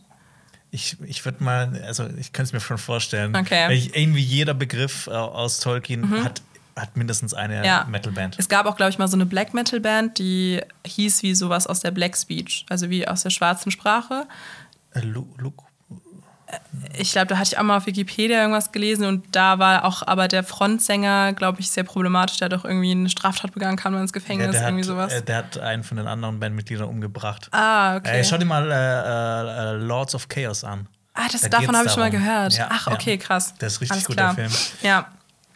Ähm, genau, und für alle, die es nicht wissen, das ist der Vulkan, in dem Sauron den einen Ring geschmiedet hat. Ja. Und wo er dann auch letztendlich vernichtet wurde. Aber hier ist es anscheinend einfach ein Berg. Ja. Ja. Und, Und, Theorie-Time? ja, schieß los. Theorie-Time. Ich sehe es schon an deinem Lächeln. Ich habe was, ich hab was gelesen. Mhm. Das fand ich sehr interessant. Okay, ich glaube ich nicht, deswegen. Ja, ich habe gelesen, also anscheinend ist er, ist er Orodruin, ist er gerade, ne, ist noch nicht so bedrohlich, wie er mal später ist Nee. vielleicht. Ich habe eine Theorie gelesen, dass vielleicht ein Ballrock diesen Berg entfacht Mhm. zum Ausbrechen bringt und dass der dann so böse ist und, und das dann, ne? Ich meine, Mhm. jetzt ist noch nicht das ganze Land verdunkelt. Das wird ja jetzt schon so ein bisschen, ne, mit, mit, dem, mit den Wolken wird das schon ein bisschen angedeutet. Aber ne, Vulkanasche verdeckt ja auch das Sonnenlicht. Stimmt. Dass vielleicht ein Ballrock diesen Oh. Berg zum Ausbrechen Oh, bringt. das wäre sehr, sehr cool. Ähm, was ich mir auf, das wir haben ja auch so schon im Trailer einen gesehen. Ne? Also es wäre ja gar nicht so weit Ich hergeholt. finde es interessant. Ja, ich finde es auch sehr interessant. Ähm, naja, auf jeden Fall ist, es, ja noch nicht ausgebrochen. Ähm, weil Waldreck ist dann auch sehr unhöflich zu Bronwyn, die versucht, für die Menschen Essen zu besorgen. Ja, übrigens, ne, er zeigt ihr Kartoffeln. Ja. Und ich fand da so einen Tweet, den fand ich echt. Ich, ich habe den leider nicht mehr gefunden, aber ich, ich, ich, ich, ich kann den noch so ungefähr nacherzählen. Der ging in etwa so, also wie so ein Dialog. Hm? Oder halt so ein ne? Tolkien-Fan. Warum gibt es schwarze Elben in Mittelerde? Und äh, das basiert doch auf dem mittelalterlichen England. Und dann steht da so me, also, also ich. Mhm. Warum gibt es Kartoffeln? Stimmt. Ich meine, die gibt es ja auch bei Ja. Herr der Ringe. Ja, auch Die wieder kommen wahr. ja aus Südamerika eigentlich. Und da habe ich auch letztens noch mal einen Take zu gesehen, dass ja auch äh, die Halblinge äh, bei Tolkien auch in den Büchern beschrieben werden, dass sie dunklere Haut haben. Also es ist auch gar nicht so, dass es nur weiße Ja. Menschen gibt in der. Tolkien, Da haben im wir in unserem Tolkien-Universum. letzten Podcast haben wir auch noch ein bisschen drüber gequatscht über diese ganze Sache. Mhm. Ja. Gut, auf jeden Fall möchte Theo helfen und will in Waldrecks Wurzelkeller zurück, um noch mehr Nahrung zu besorgen. Ich muss auch sagen, Keller. Waldreck, ach, das, da will ich auch gleich sowas noch sagen. Diese Figur, ne? Die, die ich hätte niemals gedacht, dass die noch so eine Wendung nimmt. Nee, gar nicht. ähm, aber ich, ich mag es irgendwie. Ich fand auch den T- Treadwell heißt der, glaube ich. Genau. Der andere Typ. Der mit der Kuh. Ja, ich finde, der sieht aus. Ich, ich, der, der könnte so aus dem Mittelalter stammen. Ich finde, Ja. sie echt. Diese Mütze. genäht. Die ja, Mütze, das die sieht macht- aus wie so ein typischer Mittelalter-Kneipenschläger. Ja, das stimmt. Was mir auch noch aufgefallen ist, ist, dass Waldreck so ein Halsband trägt. Ja. So ein eisernes. Ähm, das hatte er noch nicht an vorher, oder? nee.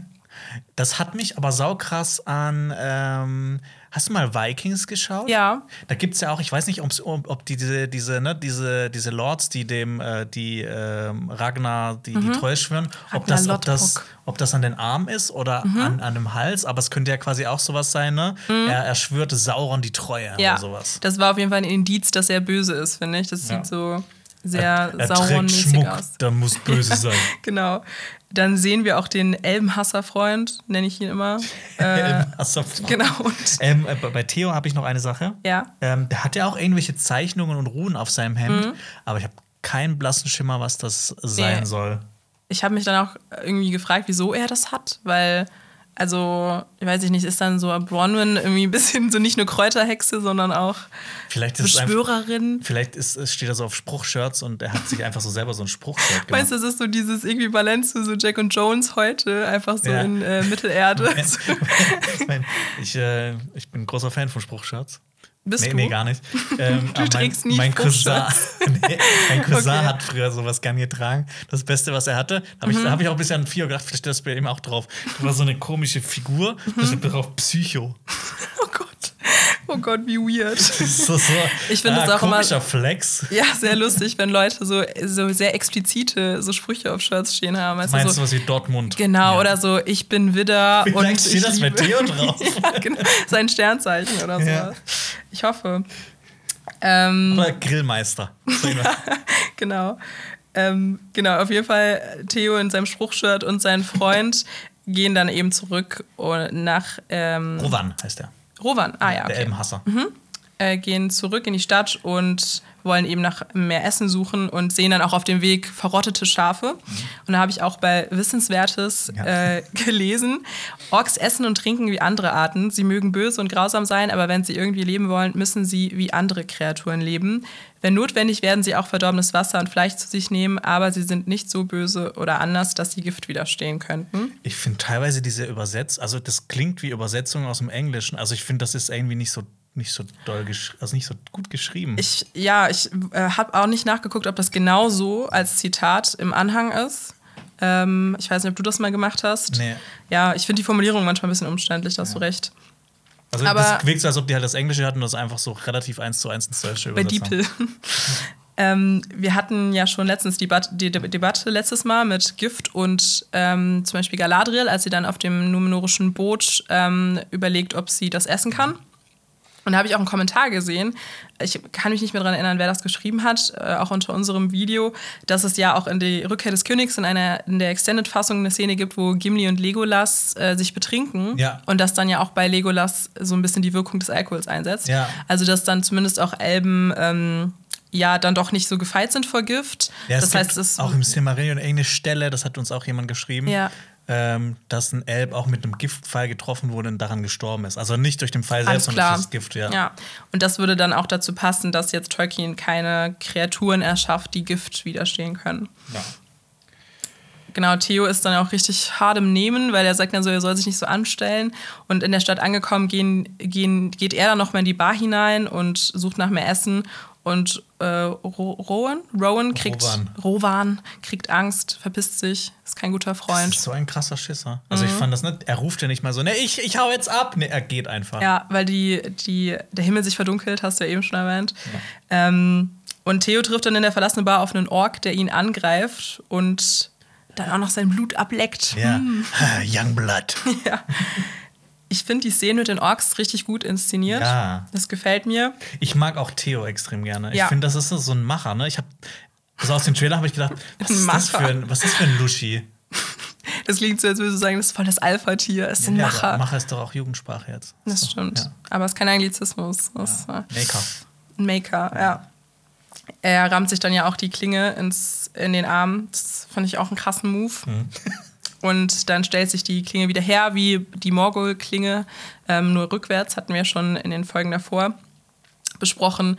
Und dann, äh, genau, versteckt er sich in so einem Brunnen. Und wir finden auch heraus, dass Orks und Ada die Waffe suchen und äh, dass das wahrscheinlich das Schwert ist von Theo. Ja, genau. Ähm, vielleicht äh, gibt ihm dieses Schwert ja diese Kraft, diese, als Gott zu werden, was wir ja schon gesagt haben.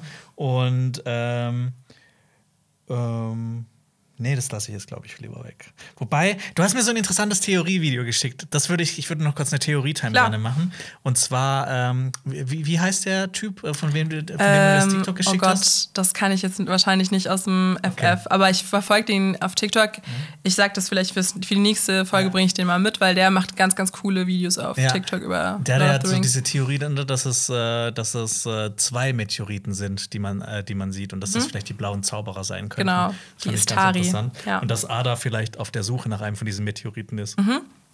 Aber anscheinend ist Ada auf der Suche nach diesem Schwert. Ja, Ähm, genau. Ich habe auch mich gefragt, so, ne, anscheinend muss man immer, um dieses Schwert wieder aufzubauen, immer noch neues Blut reinmachen, Mhm. weil es war ja wieder zurückgeschrumpft, weil es gab ja schon mal, es war ja schon mal ein bisschen größer. Mhm. Ähm, das ist wahrscheinlich das schlechteste Lichtschwert aller Zeiten. Schon, Ja. weil es, ich frage mich dann auch, wie schnell das geht. Mhm. Ne? Und dann, wenn du im Kampf bist, oder wie lange hält das dann? Ne? Das Ja. sind so ein paar Fragen, vielleicht kriegen wir die noch beantwortet. Ja. Ich frage mich auch, ist das Schwert für Ada bestimmt oder für Sauron selbst? Ja, Was denkst du? ja, das kommt halt drauf an, ne, was wir jetzt denken, wer Ada ist, wenn er halt nicht ein Untertan Mhm. von Sauron ist, ähm, dann ist es wahrscheinlich für ihn. Mhm. Ähm, aber es gibt ja noch später so eine Szene, wo Waldrick sagt, ja, das sind äh, äh, das ist so ein Schwert von Sauron. Das hat sich so ein bisschen für mich angehört, als ob es noch andere Schwerter davon gibt. Mhm. Oder vielleicht sind das die Schwerter der späteren Nazgul und Theo wird ein Nazgul. Es gibt Das kann ich mir auch Theorien. vorstellen, ja. Das, ich finde das geil, wie, wie Leute reininterpretieren, oder wir auch, dass äh, was, Theo, äh, Theo könnte, ah, könnte Sauron sein, er könnte der Sohn von Sauron sein, er könnte Nazgul sein, er könnte der König, der äh, hier dieser, ähm, der, der Geisterkönig sein. Der, der, ja, ja, der Geisterkönig. Ich finde auch Und das, bei. diese Theorien treffen auch immer auf alle anderen zu. Ja, das finde ich so lustig, auch bei Halbrand. Ich finde theoretisch aber, wir verdächtigen auch jeden, dass er Sauron sein könnte. Waldreck könnte er Sauron sein. Deshalb, da habe ich auch einen äh, Artikel zu gelesen, musste sehr lachen. Waldreck? Ja. Okay. Oder ist Waldreck Sauron? weißt du bestimmt nicht. Ähm, Ja. Ich muss nur sagen, ich, ähm, das Einzige, was ich an der Szene nicht so geil fand, war diese Brunnenszene. Das, ne, mit er steigt da rein, der Ork sieht ihn nicht, er kommt zurück Mhm. äh, äh, und er guckt da rein, dann ist er schon weg. Das, das ist so. Zu generisch. Ja, das, das, das passiert zu oft. Und es Ja, wirkte halt auch. mit dem nicht- Luftanhalten und Ja. dann weggehen. Und es ja. wirkte halt auch komplett unrealistisch. ja, das weil stimmt. er relativ schnell dann wieder nach oben kommt, als er die Luft anhält. Und das, müsste wahrscheinlich la lau- genau, lauter ist als der, der Klong auf seinen Kopf. Ja. Du hast recht. Hast du noch was zu der Szene? Nee, nee. nee, nee. In der nächsten Szene sehen wir den Turm in Eregion. Und der ist schon ein ganzes Stück bebaut. Ja. Ich finde es auch schön, äh, das habe ich erst beim zweiten Mal gesehen. Unten sieht man so kleine Figürchen, also so kleine, nicht Figürchen, man sieht halt Leute, die den Bau begutachten. Und das sind Elben und es sind auch Zwerge. Ja. ja. Und äh, das wird dann ja auch gesagt, dass Elbe, Elben und Zwerge anscheinend auch gut zusammenarbeiten und das freut Ja. mich. Ich fand diese Kräne. Ne, ich, ich, ich, ich, Ja. ich bin ja großer Fan von den Gegenständen von den Elben, von der, von der eine Leiter, habe ich Mhm. ja schon erzählt in der ersten Folge. Aber diese Kräne auch, dass die mit dieser Nautilus-Muschelform, Nautilus-Muschelform. Wow. ja, die sind ja so, das ist wie so eine Nautilus-Muschel sehen die aus. okay. Was ist Und- eine Nautilus-Muschel? Es tut mir leid. Ich bin nicht so into Architektur. Nee, das ist äh, eine Muschel. Ach so, ach so, Ja. ah, okay. Ja. Ich bin nicht so Die- into. die hat aber so diese Form. Diese. Form repräsentiert ja auch, ähm, das ist jetzt so quasi die Repräsentation des goldenen Schnitts in der Natur. Und das würde ja auch wieder zu den Elben passen, ne? weil die Symmetrie naturverbunden leben. sind. Ja. Und äh, der goldene Schnitt, das ist ja, ähm, wenn man Sachen im goldenen Schnitt darstellt oder in den Verhältnissen des goldenen Schnitts, dann sehen die ja immer sehr natürlich aus und sehr ästhetisch. Mhm. Und das passt ja einfach wie die Faust aufs Auge bei den Elben. Und das fand ich so ein nettes Echt? kleines Detail. Cool. Coole Gegenstände in Rings of Power. Platz 1. Nautilus-Muschel. Ich dachte, die Kräne. Leiter wäre noch äh, ganz oben mit dabei. Die Leiter kommt als zweites. Okay. Aber ich glaube, das hat auch niemand verstanden, weil bei normalen Leitern musst du ja theoretisch immer so ein, also du kannst immer nur eine Strebe hoch und bei dem sind die ja so versetzt, das heißt, du kannst, ne, du kannst die ganze Zeit hoch. Mhm. Doch, ich habe das schon verstanden, was du meinst, aber ich glaube, ich fand es einfach nicht so krass wie du. Es tut mir leid. Ähm, wir kriegen auch einen Dialog zwischen Celebrimbor und Elrond, weil sie reden dann über Elronds Vater und über Durin. Ja, ich könnte stundenlang zuhören, wenn so Leute, also wenn so, wenn so Celebrimbor aus der Vergangenheit redet und wie er Erendil getroffen hat und was für ein toller Mann das war. Ich habe auch ein bisschen nachgeguckt, ob das sein kann, dass die beiden sich schon mal getroffen haben und bin zu dem Schluss gekommen, ja. weil Es wird nicht explizit erwähnt, aber es, es, kann, es kann auf jeden Fall sein. Ja, weil Celebrimbor hat, äh, ist vermutlich nach der Erzählung in Gondolin gewesen und während der Zeit von König Turgon, das sind jetzt auch ein paar Namen, die euch vielleicht nicht sagen, aber auf jeden Fall ist er nach dem Fall von der Stadt wahrscheinlich auch an die Mündung des Flusses, Flusses Sirion geflohen, wo wir ja eben Furten, schon mal ja. genau drüber geredet haben. Und da ist auch übrigens er Erendil aufgewachsen. Ja. Das heißt, es ist schon wahrscheinlich, dass die beiden sich kennen. Ja. Ähm, Celebrimbor hat ja auch gesagt, dass er bis jetzt vergessen hat, dass er, dass er Rendil ihm gesagt hat, dass sein Sohn ihm helfen wird. Ähm, da habe ich mir zuerst gedacht, boah, eigentlich sind die Elben ja dafür bekannt, äh, dass sie ein sehr gutes Gedächtnis haben. Und dann habe ich auch, habe ich mal ein bisschen recherchiert und dann gibt's ähm, ja, es gibt wieder so, ne? Es, gab, es gibt wirklich Diskussionen darüber, ob die so ein gutes Gedächtnis haben, weil es gibt auch mal Stellen, die das beweisen und Stellen, die das nicht beweisen. Aber nochmal zur Erinnerung: Celebrimbor ist zu dem Zeitpunkt von der Serie ein paar tausend Jahre alt schon. Ja. Ich glaube, das kann man ihm ganz gut verzeihen, dass er vielleicht etwas vergisst. Ich habe aber auch die Theorie gehabt, dass er das vielleicht absichtlich macht, um Elrond dann vielleicht daran zu erinnern, dass er äh, Celebrimbor gut gegenüber gesinnt ist oder dass er so ein bisschen, dass es eine Manipulation ist vielleicht von Celebrimbor, weil er ja direkt danach sagt, dass er das Gefühl hat, dass Durin ihm aus dem Weg geht. Und Elrond mit dem Wissen, ah, okay, mein Vater, mein, mein Vater, der jetzt ein Stern ist, der, ich habe so ein bisschen Daddy-Issues vielleicht. Ja. Und jetzt äh, sagt dieser Mann zu mir, ja, äh, ne, dein Vater hat gesagt, dass du, du letztendlich für mein Leben verantwortlich sein wirst, dann geht er ja viel, viel lieber vielleicht zu Durin und äh, Ah. horcht so ein bisschen nach, Also? Celebrimbor ist dann eher so, so, so ein Fuchs. Vielleicht. Okay. Äh, wir wissen ja auch, dass Celebrimbor richtig Bock hat, mit den Zwergen zu arbeiten, Ja. weil er so ein Fan derer Schmied Schmiedekunst ist. Und deswegen will er wahrscheinlich, dass Durin mehr zu, ja, so ihn trifft oder ne, wahrscheinlich will er einfach nicht, dass Durin etwas vor ihm verheimlicht oder ihm aus dem Weg geht. Und in der nächsten Szene sehen wir dann, dass Elrond dem auf den Grund geht, denn wir sind wieder in Khazad-dûm. Ja! Endlich. Ich habe mich sehr gefreut, die Zwerge wiederzusehen. Äh, Elrond besucht Disa und Durin in ihren Gemächern.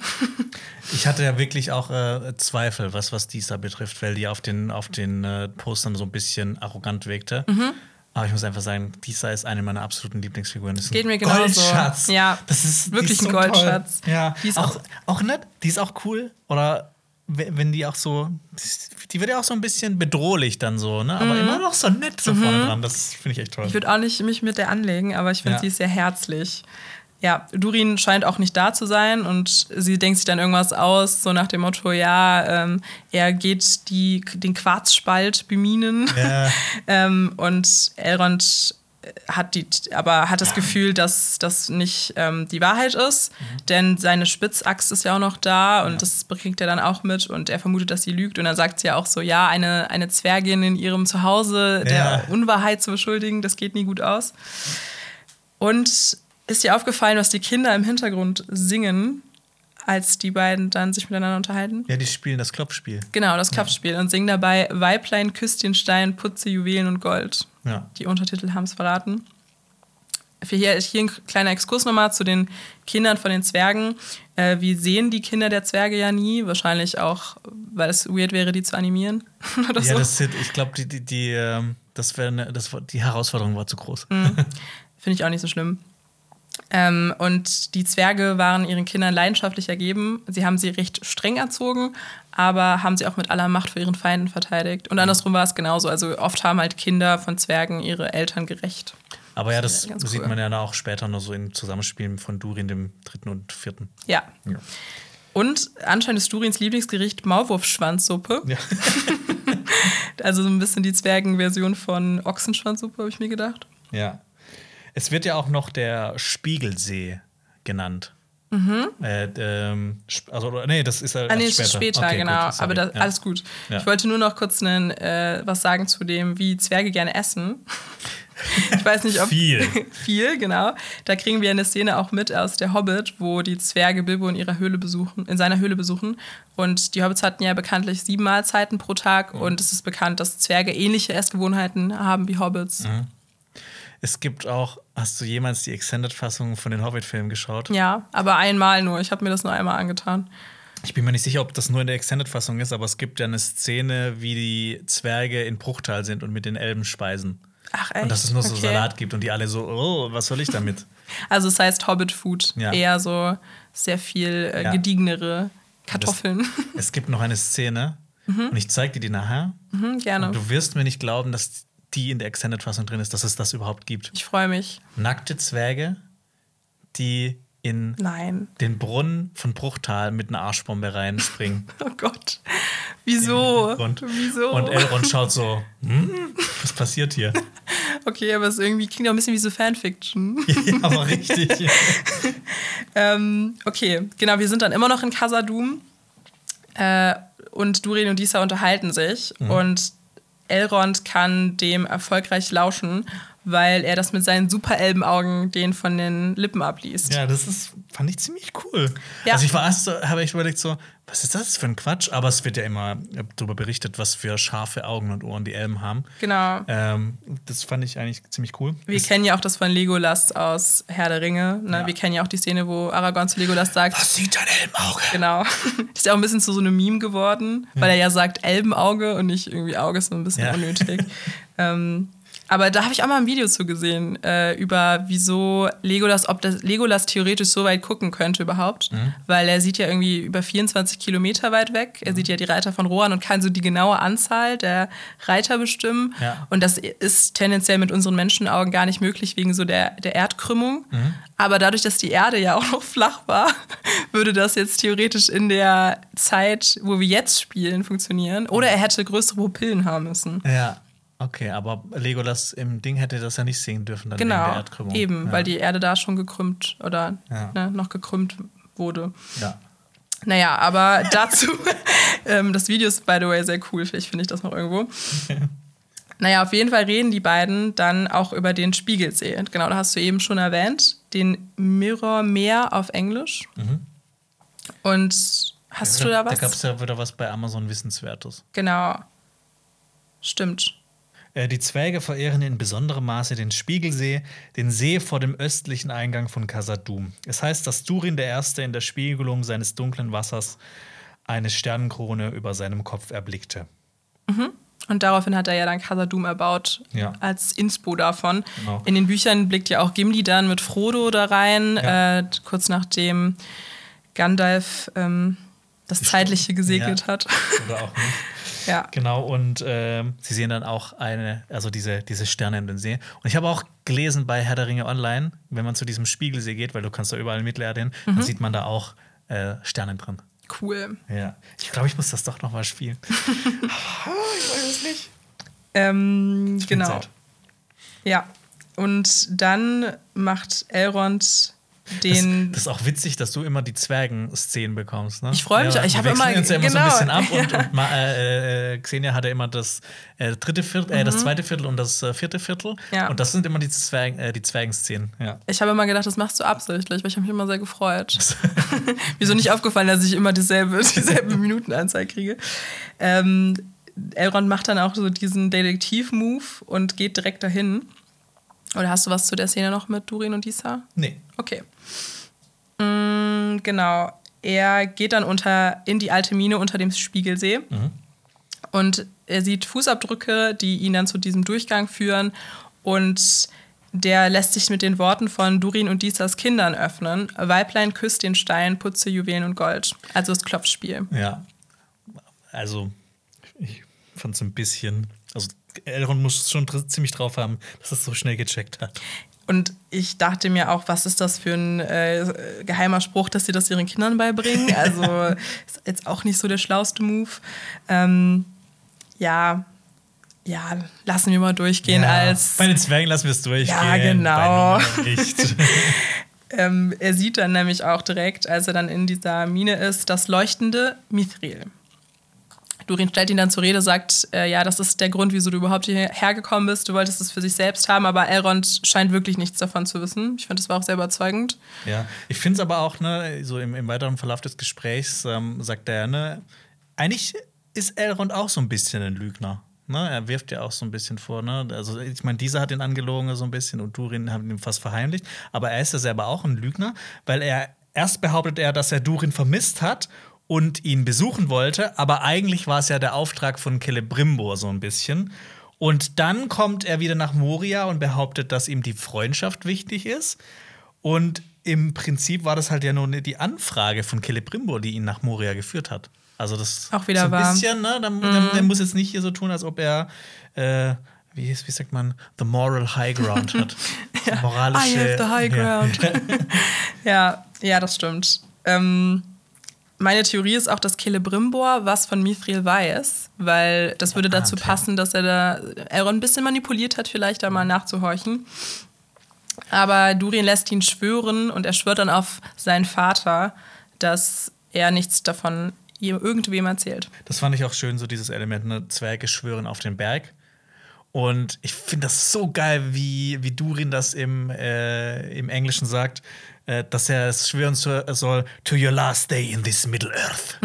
Das ist so. Gefallen. Das fand ich toll. Und es stimmt ja auch, Schwüre haben ja eine große Bedeutung bei Tolkien. Es gab ja auch mal einen Zwerg im ersten Zeitalter auch, der hieß Mim, der hat auch mal äh, das Nauglamir verwunschen und daraufhin ist ein Elbenkönig gestorben. Oder auch ne, Fëanors Schwur ist ja auch total das Ding. Also Ja. ähm, sollte man auf jeden Fall ernst nehmen. Ist dann auch getötet worden dann. Ja. Ja. Der Mim. Ach so, ja. Ja. ja. ja, Wer ist getötet worden?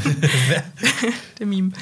Ja, Durin sagt dann auch, dieser hätte es beim Besingen des Steins eben das neue Erz ähm, gefunden, leichter als Seide, härter als Eisen und als Währung könnte es wertvoller sein als Gold. Ja, und unsere Vorhersage war ja richtig, weil wir haben ja gesagt, in der Schatztruhe befindet sich das Mithril.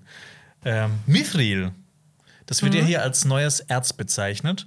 Fand ich interessant. Ich habe immer gedacht, dass es das schon länger gab, aber ich habe mich dann auch noch mal informiert. Man kann es nicht so genau sagen. Man weiß ja nur, dass äh, das Mithril ähm, Moria so reich gemacht hat. Ja. Das wird ja dann auch später in Herr der Ringe erzählt.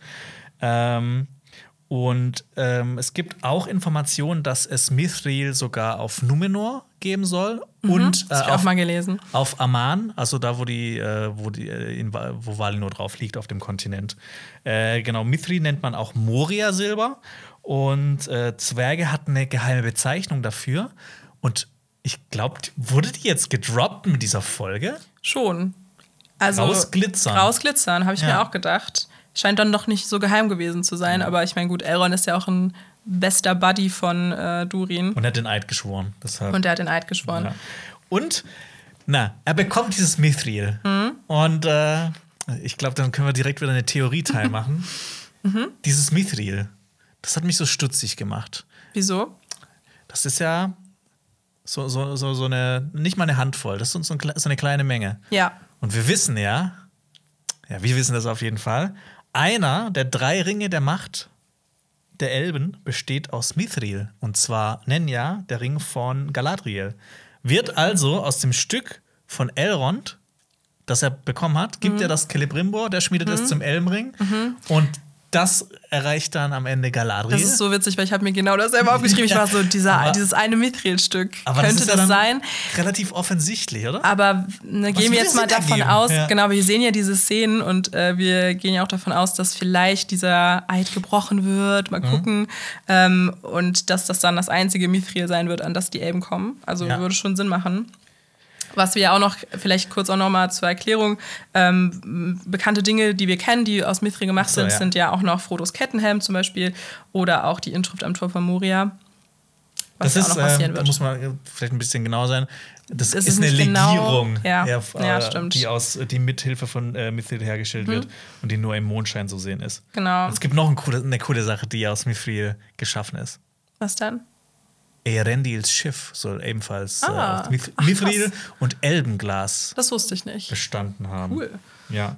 Und äh, Mithril ist ja einerseits ne, so der Grund, warum die Elben Moria, äh, die Elben Morias, die Zwerge Morias so ähm, mächtig geworden sind. Ja. Aber andererseits graben die auch irgendwann ja so tief, dass sie Durins Fluch, Mhm. den Balrog, erwecken. Also es ist gleichzeitig ihr Untergang. Ja. Er sagt ja auch, es wird ein neues Zeitalter einleiten. Und dann kriegen wir aber auch schon ein bisschen ein Foreshadowing, weil am Ende der Szene hören wir, wie der Berg einstürzt und auch vier Zwerge irgendwie unter sich be begräbt. Mein Gott. Ja. Ja. Ich war ja anfangs nicht so überzeugt von Elrond, aber die Freundschaft von Elrond und Durin, die fühle ich jetzt. Ich, ja. Für mich ist das meine Lieblingsszene, wenn Ja. Elrond und Durin äh, ja, irgendwie zu sehen sind. Miteinander verkehren, ja. Ja, ich, ich liebe die. Ich finde auch Elrond ist mir schon sehr sympathisch. Ich mag ja, den. ja. Könnt ihr nicht einfach noch eine andere Perücke bekommen? Würde ich mich ein bisschen freuen drüber. Petition für Staffel 2. Ja, Petition. Ja, Genau. von äh, den Tiefen von Moria wechseln wir nach Numenor, auf die Insel der Numenora. und zwar zu Earien, die sieht man jetzt ganz kurz. Und ähm, ja, Inhalt der Szene: Earien und Kemen ist gleich Liebe. Kim klärt sich ein Date. Ja, ähm, ich will diese Geschichte nicht sehen. Ich finde, diese Screentime können die einfach für was anderes verwenden. Gib mir mehr Zwerge, gib mir nicht diese, diese Liebesgeschichte. Ich brauche nicht diese, ich finde die auch aufgesetzt. Wir haben ja auch schon so viele, ne? Wir haben Arondi und Bronwyn, wir haben Galadriel und Heilbrand. Nein, wir haben Disa und Durin. Disa und Durin, bestes Couple. Ja, auf jeden Fall. Ja, und wir wechseln dann auch relativ schnell äh, in das Gefängnis, ähm, wo Galadriel und Halbrand sind. Galadriel wurde ja frisch äh, da eingeknastet und sie kann aber aus dem Gefängnis entkommen. Ähm, Halbrand. Okay. Äh, der redet darüber, dass äh, ähm, wir haben ja schon Theorien darüber gehabt, wer das sein könnte. Und ähm, äh, du, du hast ja vermutet äh, Sauron. Und ich habe das mal so ein bisschen Mhm. Sacken weiß lassen? Mhm. Habe ich hab ich sacken lassen? Hab, Vielleicht habe ich sogar ein bisschen belächelt. Ja, aber hast du, ne? Ja, ja, jetzt, die jetzt du Indizien häufen sich, dass dieser Kerl Sauron ist. Ähm, der sagt ja, dass man herausfinden soll, was die Gegenseite am meisten fürchtet. Und dann soll man ihnen helfen, diese Sache zu beherrschen. Und damit kann man die Gegenseite beherrschen. Das und das, das- klingt ja wie das äh, wie aus Ja. dem Handbuch für, von Sauron, Ja. wie man äh, Völker unterwerfen soll. Auf jeden Fall. Ähm, und das passt ja so zu unserer Theorie auch ein bisschen. Sauron kreiert Bedrohung in den Südlanden durch die Orks. Das macht den Elben Angst. Dann bietet er den Elben Hilfe an in Form äh, der Ringe der Macht. Das nehmen die Elben dann an. Und mit dem einen Ring beherrscht er dann die Elben. Und dieser Ring, der wird ja auch Meisterring genannt. Und er sagte das ja auch, glaube ich, Master, äh, sagt er auch im, im, äh, im Englischen. Ähm, und er schafft es ja auch, ne? Noch so ein Mini-Beweis, er schafft es ja auch, vier Numenora zu verprügeln. genau. Ja. Und er macht Vielleicht dasselbe wollte ja. er auch in den Knast. Genau, und vielleicht, äh, er macht dasselbe ja auch mit den Numenoran, wenn er ihnen irgendwie überlegt, was macht den Numenoran am meisten Angst, dass Ja. sie nicht unsterblich sein können und versucht ihnen dann ja davon das so ein bisschen so zu geben, indem er sie manipuliert, äh, gegen die Elben dann zu wettern. Also eigentlich, ich finde, da, also ich kann mir nicht vorstellen, wer jetzt wirklich wahrscheinlicher Sauron sein könnte als Halbrand. Aber gut, wir, wir werden sehen. Ja, wir sehen dann auch später, wenn Galadriel dann rauskommt, die Wachen überwindet, dass er Pharason ja auch so ins Ohr flüstert. Und das passt, ich finde, das passt, das passt ganz gut Ja. zu, zu Sauron, der, der große Verführer. Stimme ich dir zu. Und er ist ja auch später frei. Also wir sehen Ja. ihn ja dann. Das heißt, er hat ja geschafft, was er wollte. Ja. Ähm, ja, er scheint Strippen zu ziehen. Also auf jeden Fall hat Halbrand mehr Geheimnisse, als er Ja. Oder das ist der fetteste rote Hering aller Zeiten. Ja. aber es gibt so viele rote Heringe, finde Ja, ich. Es gibt ja auch stimmt, ja. den Meteormann noch. Ja. Dann Also gibt es noch kurz, Ader. Äh, roter Hering, falls das jemand nicht weiß, das ist quasi, das ist in Filmen oder auch in, in den generellen Werken. Mhm. Ähm, ein roter Hering ist quasi äh, da- da- das, was jetzt Halbrand ist, vielleicht sogar. Also, ne, man nimmt an, dass er das ist, äh, dass er das ist. Es gibt ganz viele Beweise dafür, aber dann ist das nicht. Mhm. Ja. Also, dass man so ein bisschen ähm, äh, hinters, äh, hinters Licht geführt wird. Es macht ja auch Spaß, wenn Ja. man dann hinters Licht geführt wird und das Ja. gut klappt. Ähm, ja. Was ich mir auch noch aufgeschrieben habe, ist, dass ich es schade finde, dass Halbrand hier wieder Galadriel unterrichten muss. Also, ne, hatten wir ja schon mal diese ganze Galadriel-Debatte. Ich will jetzt auch nicht mehr Ja. zu sehr darauf eingehen, aber eigentlich ist sie ja die weisere Person. Das fand ich, hier kam das auch noch mal ganz gut raus, dass sie ähm, sehr viel von Halbrand eigentlich lernen kann. Ja. Und Pharason, genau, will sie dann eigentlich aufhalten. Ähm, und bei Wissenswertes stand auch noch, die Abzeichen auf Pharasons Tunika stehen symbolisch für die vielen Gilden von Numenor. Jede Gilde hat ein Wappen, das sie repräsentiert und jede ist auf ein bestimmtes Handwerk oder eine bürgerliche Aufgabe Das spezialisiert. hast du auch schon letzte Folge gesagt, glaube ich. Echt? Oh. Ja. Hier nochmal. ne, die, die es noch nicht wussten. Cinema Strikes Back, Wissenswertes. Immer eine Folge davor. Ja. Ja, vom Gefängnis wechseln wir zu Yarien und Isildur. Äh, die beiden reden über den Rauswurf von Isildur aus der Seewacht. Ähm, und Yarien fragt Isildur, ähm, warum, ob er ausgestiegen ist bei der Seewacht. Und da habe ich mir kurz gedacht, Isildur denkt sich bestimmt so, ach, das geht? ja. Das stimmt. Ähm, oder ne, er wollte natürlich verhindern, dass ihm sein Vater wieder reinredet. Ne, das, was ich ja vorhin schon gemeint habe, dass er einfach jetzt das erzwungen hat, dass er rausgeworfen wird, dass er nie wieder da rein Ja. kann. Ähm, die, die beiden sprechen ja auch von einem sehr interessanten Hintergrund. Also im Hintergrund ist eine Mauer zu sehen. Ist mir auch aufgefallen, so ein Fresko, ne? Genau, das ist so ein, so ein Gemälde quasi mit Menschen und Elben, die gegen Drachen kämpfen.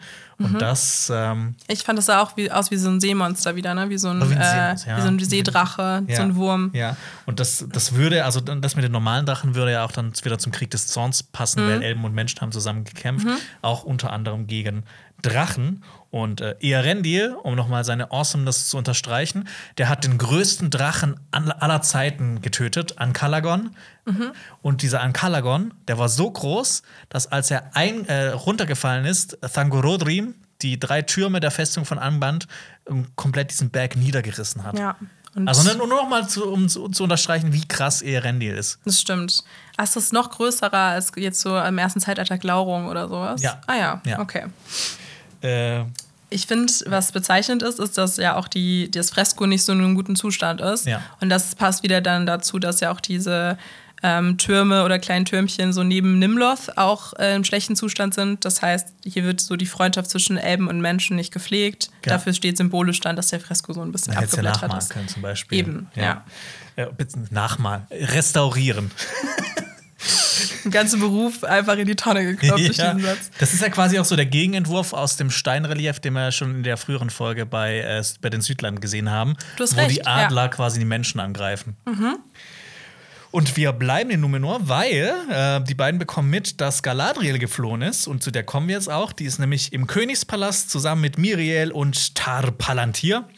Weil Galadriel will mit Tar Palantir sprechen. Der ist aber außer Gefecht gesetzt. Und zu Tar Palantir habe ich ein paar Informationen mitgebracht. Ähm, Tar Palantir heißt so viel wie der Fernsehende. Also nicht im Sinne von, dass er gerne, dass er viereckige Augen bekommt von Fernsehschauen, sondern Zombie. dass er, nach, na, dass er quasi so seherische Fähigkeiten vielleicht sogar hat. Ähm, sein Vater war großer Gegner der Valar und der Elben. Seine Mutter war aber heimlich eine Getreue und lehrte ihn, äh, ihren Sohn halt freundlich gegenüber den Elben zu sein. Ähm, und ähm, das haben wir auch schon gesagt, der nahm als erster König nach fast 400 Jahren wieder einen elbischen Herrschertitel an. Weil alle anderen waren immer Ar, Ar, Ar.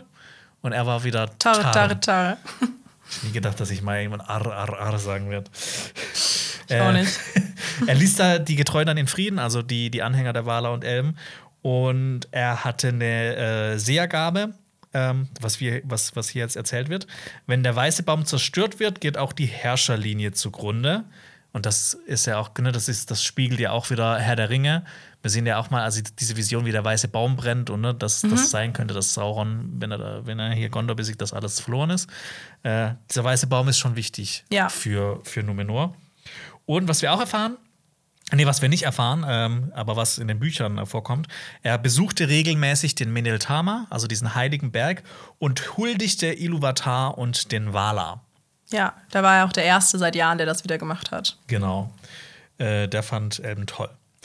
Ähm, und ich, Galadriel ist nicht sehr subtil, weil sie fragt ja quasi Miriel direkt danach, wovor sie sich fürchtet. Also ne, sie befolgt den Rat von Halbrand.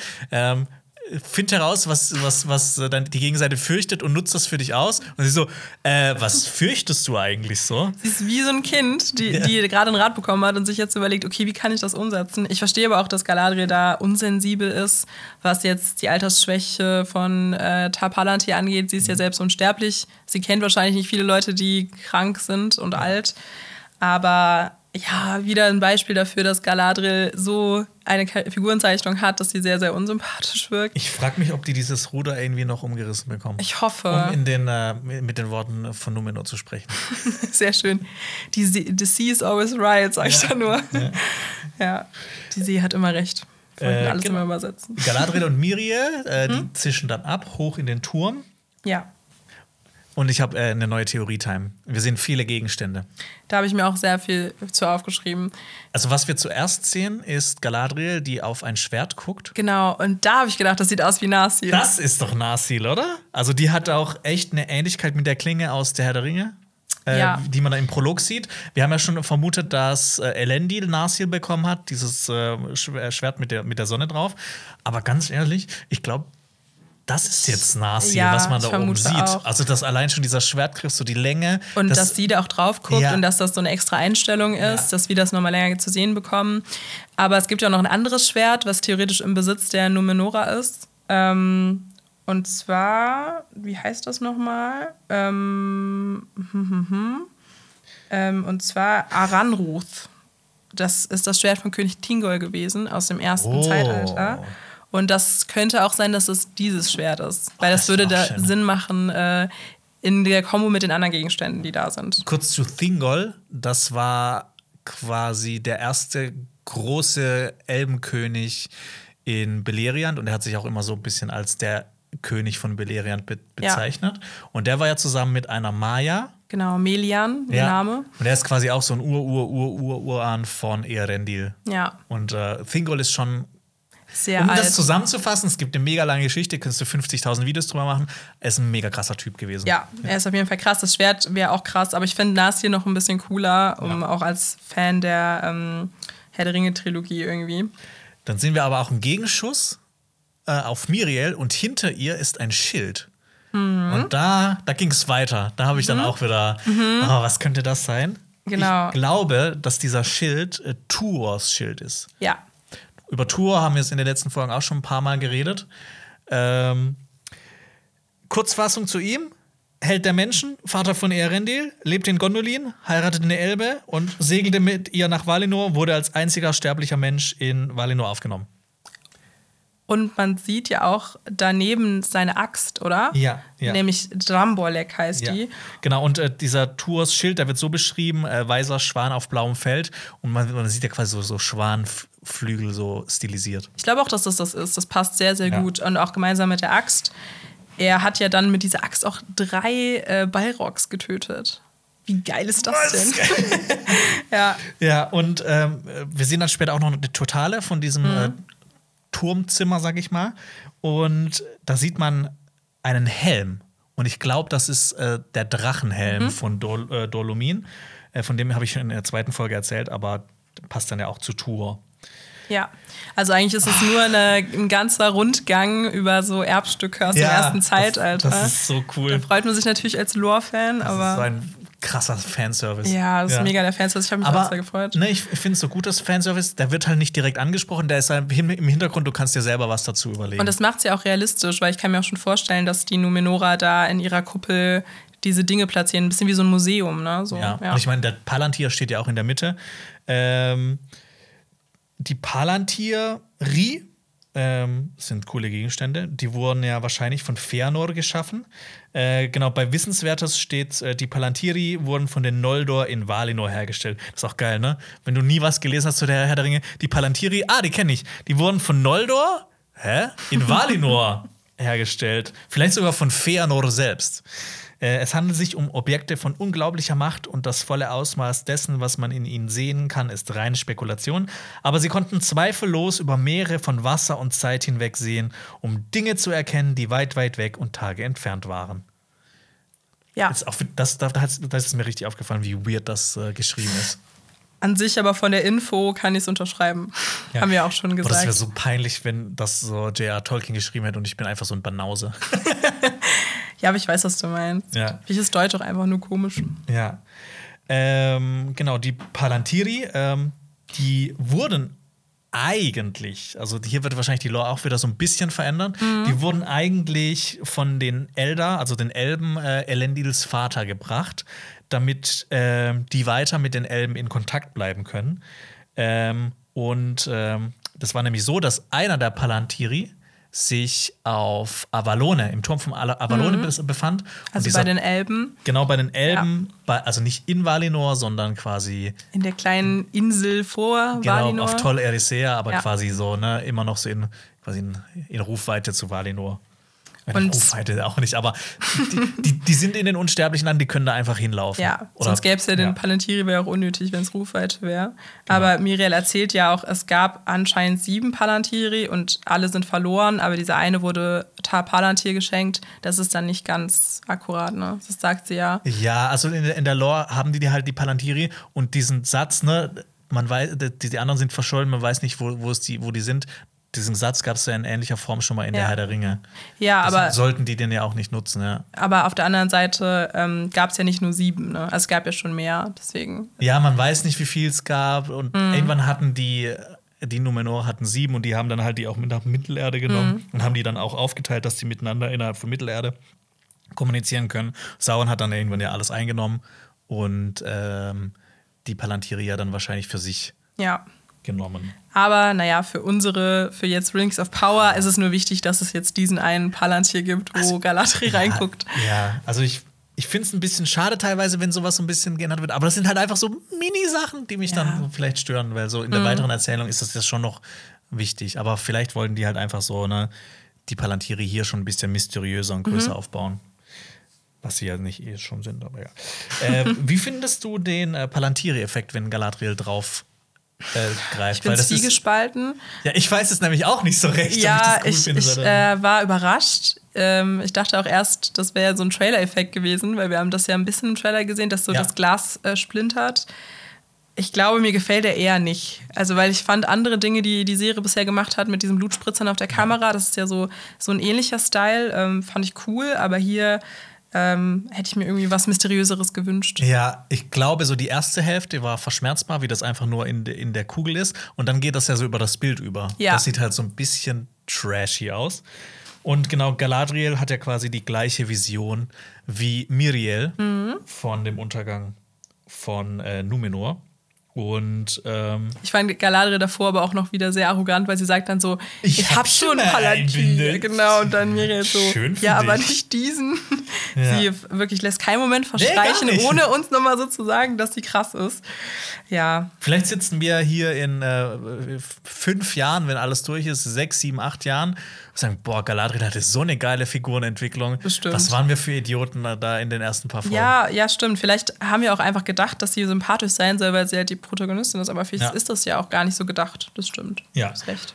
Und ähm, genau, Galadriel gibt dann ja schließlich Miriel auch einen Ausweg und folgt so Halbrands Plan und kann sie ja auch so ein bisschen überreden. Also erstmal nicht, aber ne, sie gibt ihr quasi so diesen Elben und Menschen zusammen, bla bla. Und dass sie sich sehr ähnlich sehen eigentlich, Ja, weil genau. Miriel ja genauso wie Galadriel etwas weiß und alle anderen sind in Unwissenheit. Hast du noch was dazu? Nein. Hast du da sehr viel zu sagen? Ja, das stimmt. Ja, weil ähm, jetzt gibt's äh, ich, bei den nächsten Sachen habe ich gar nicht so viel zu sagen. Ähm, wir wechseln wieder zurück in die Südlande zum Wachturm. Ähm, den Menschen geht nämlich das Essen aus ähm, und Rowan kommt zurück und erzählt Bronwyn davon, dass Theo direkt hinter ihm war. Also wenn, wenn Rowan nicht von Theo noch eins auf die Fresse bekommt, bin ich echt enttäuscht. Was ich ganz cool finde, ist, dass man hier sieht, dass die Menschen ja auch echt nicht so cool sind, wie Bronwyn sagt. Also, dass sie ja wirklich, äh, ja, ne, vielleicht wie die Elben sagen, äh, ja, Morgoth gedient haben. Also man kriegt das ja noch ein bisschen mit, ne? Ja. Weil die stürzen sich ja auch später aufs Essen wie so, ähm, Wie so Orks. ja, wie Orks oder Barbaren. Ja, ich finde auch immer äh, geil, wie auch, ähm, ich finde auch, wie die Menschen in äh, der Hobbit-Trilogie dargestellt werden, ist auch hilarious. Wie die Ja. inmitten von dieser Elbenarmee stehen und Ja, das ist einfach so ein, so ein Bauernhäufchen mit so ein paar Mistgabeln. Es ist auch überhaupt. die armen Menschen, ne? Also Ja. zum Glück haben wir Heilbrand als, äh, in, aus der Fraktion. Ja, und dann äh, wechseln wir auch äh, direkt zurück wieder zu Ostirith, würde ich sagen. Ja. Also in den Südlanden zu äh, Theo. Äh, der versucht nämlich den Orks zu entkommen. Und ähm, wenn ihr es, äh, wenn ihr euch, wenn ihr nicht drauf geachtet habt, das war eine sehr, sehr lange Plansequenz. Also, Genau. das war einfach eine lange Kameraeinstellung ohne Schnitt und die sind auch dem hinterher. Und ich bin immer großer Fan von sowas. Geht mir genauso. Also das, ich Das- liebe so lange Plansequenzen. Es gibt ja ganze Filme, die voll mit äh, Qua- Plansequenzen Es gibt sind. sogar Filme, die eine Plansequenz genau, sind. Ja. Victoria zum Beispiel, der Ja, gefällt mir ja. auch sehr, sehr gut. Oder Russian Ark. Ja, Ja, und den habe ich noch nie gesehen, aber der wird immer genannt, wenn es Ah, um Plansequenzen okay. geht. Es gibt auch welche, die nur so aussehen, als wären sie eine ganze Plansequenz, wie jetzt zum Beispiel 1917 von Ja. Sam Mendes oder ähm, hier Birdman Ja. ähm, von Iñárritu. Man kann da immer so ein bisschen tricksen. Genau, manchmal, wenn dann so eine schwarze Überblende kommt, dann macht man da einfach den Schnitt. Aber hier nicht. Nee, genau. Das ist dann alles choreografiert. Das hat mir auch sehr gut Ja. gefallen. Das, äh, es hat mir, genau, das hat mich auch gerade bei der Szene sehr an so eine, äh, diese Quicktime-Events bei so Zwischensequenzen in Spielen erinnert, wenn man dann immer so drücke X, um jetzt auszuweichen und so, ah, scheiße, nicht geschafft, tot. Ja, und äh, wir erfahren auch äh, bei Amazon so Wissenswertes, die Orks sprechen ja miteinander. Die Sprache der Orks ist die schwarze Sprache, eine Sprache, die ohne Liebe zu den Worten verwendet wird und voller Flüche und Beschimpfungen ist. Sie wurde für den Gebrauch der Diener des Bösen entwickelt. Ja, genau. Der, der Ork sagt ja auch Kishta Batoth. Ja. Weiß ich auch nicht, was das heißt, aber es klang auch sehr fluchend. Wahrscheinlich sowas wie, Ja. ja. wo bist du, Junge? was, was willst du, Pimmel? Ismu, Ismu Bock. Ja, Theo, Theo äh, schafft es auf jeden Fall, äh, die äh, zur, zur richtigen Zeit die X und die, die, die äh, Pyramiden, äh, die, die, die Dreiecke zu drücken. Und äh, bis auf den letzten Ork, der ihn dann äh, wieder stellen will, den hat er ja schon am Anfang getroffen, aber der wird von. Jed Brophy gespielt. Oh, achso, ja, der, Also- der wird von Aaron Dia niedergestreckt. Achso, okay, aber das, das fand ich auch wieder. also, wir, wir ergänzen unsere Sätze. Ja, nee, das ist wieder dieser Schauspieler, von dem ich letztens mal auch schon geredet habe. Und das fand ich sehr schade, weil er wird hier getötet. Das heißt, wir sehen ihn danach nicht mehr. Rest in Peace. Oder wie die Orks sagen. Ach so, ja. Wie die Orks sagen.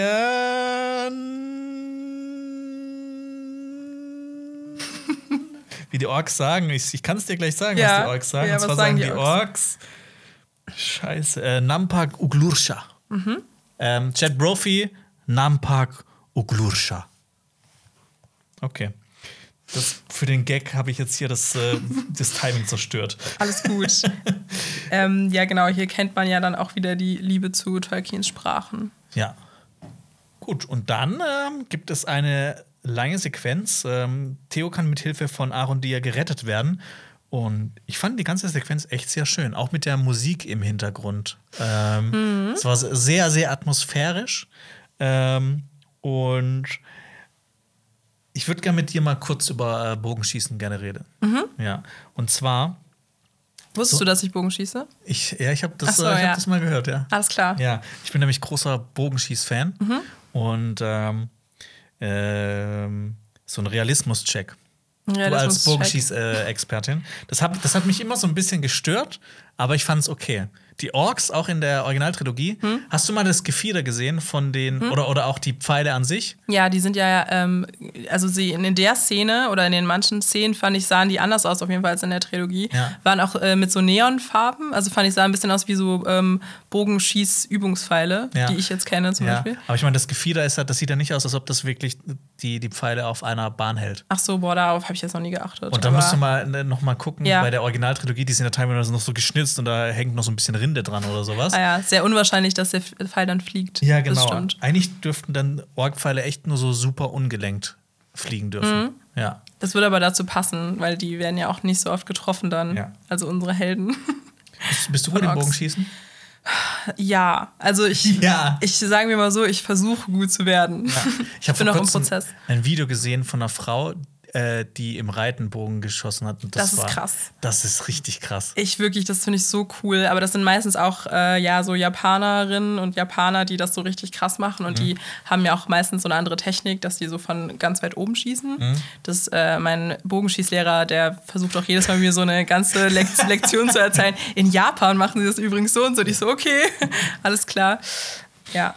Äh, ja, genau. Ähm, die beiden können auf jeden Fall fliehen und ich finde es auch schön, wie Aaron dir so auf, aus der Luft einen, einen äh, Pfeil ab. Äh, quasi von, von Theo abhält und den Ja. auch direkt gegen die Orks einsetzt. Sowas finde ich immer extrem cool. Ja, das fand Wie realistisch cool. ist das für dich Das als Bogenschussexpertin? Ah, minus 10 realistisch. Minus 10 und äh, plus 10 Coolness. Ja, genau, plus 10 Coolness. Ich glaube, es ist sehr unrealistisch, dass er trifft auch, Mhm. ne, in dieser Schnelligkeit. Aber es, er ist ja auch ein Elb. Und ich finde, das hat mich auch an diese ganzen Szenen mit Legolas erinnert. Okay. Weiß nicht, was deine Lieblingsszene ist, wie Leo, Legolas krassen Shit macht. Äh, meine Lieblingsszene. Ja. Ich finde die Sachen, wie er so irgendwie so slidet, so auf dem, auf dem Schilderding runter und Mhm. Olifant finde ich immer ein bisschen übertrieben. Ich liebe die Szene aus der Herr der Ringe, die zwei Türme, wie die Waage kommen und er da so diese super totale, wie er die so eine nach dem anderen so zack, zack. Mhm. okay, zack. nice. Ja, verstehe Das finde ich extrem cool. Aber mir ist es eher die Olifantenszene, obwohl die ja auch oft äh, gehasst wird, wegen diesem CGI, was so ein bisschen Ja. übertrieben ist und so. Aber ich mochte die schon. Okay. Und Ja. ähm, äh, de- dein Take zu Feuerpfeilen, das, äh, das, äh, das, so. das stört doch immer äh, die ja, meisten. ja, ja, aber ich, ich, ich bin da, aber ich bin da auch nicht so äh, gatekeepy. Ja, okay. Ich bin so, macht es gerne, wenn ihr wollt, für Ja. den Effekt. Ja, ähm, die beiden können auf jeden Fall fliehen, treffen dann noch auf Bronwyn und ähm, äh, Theo bricht dann aber zusammen und äh, die Sonne rettet sie. Ja. Die Sonne rettet sie. Deine Lieblingsfigur. Meine Lieblingsfigur, die Sonne.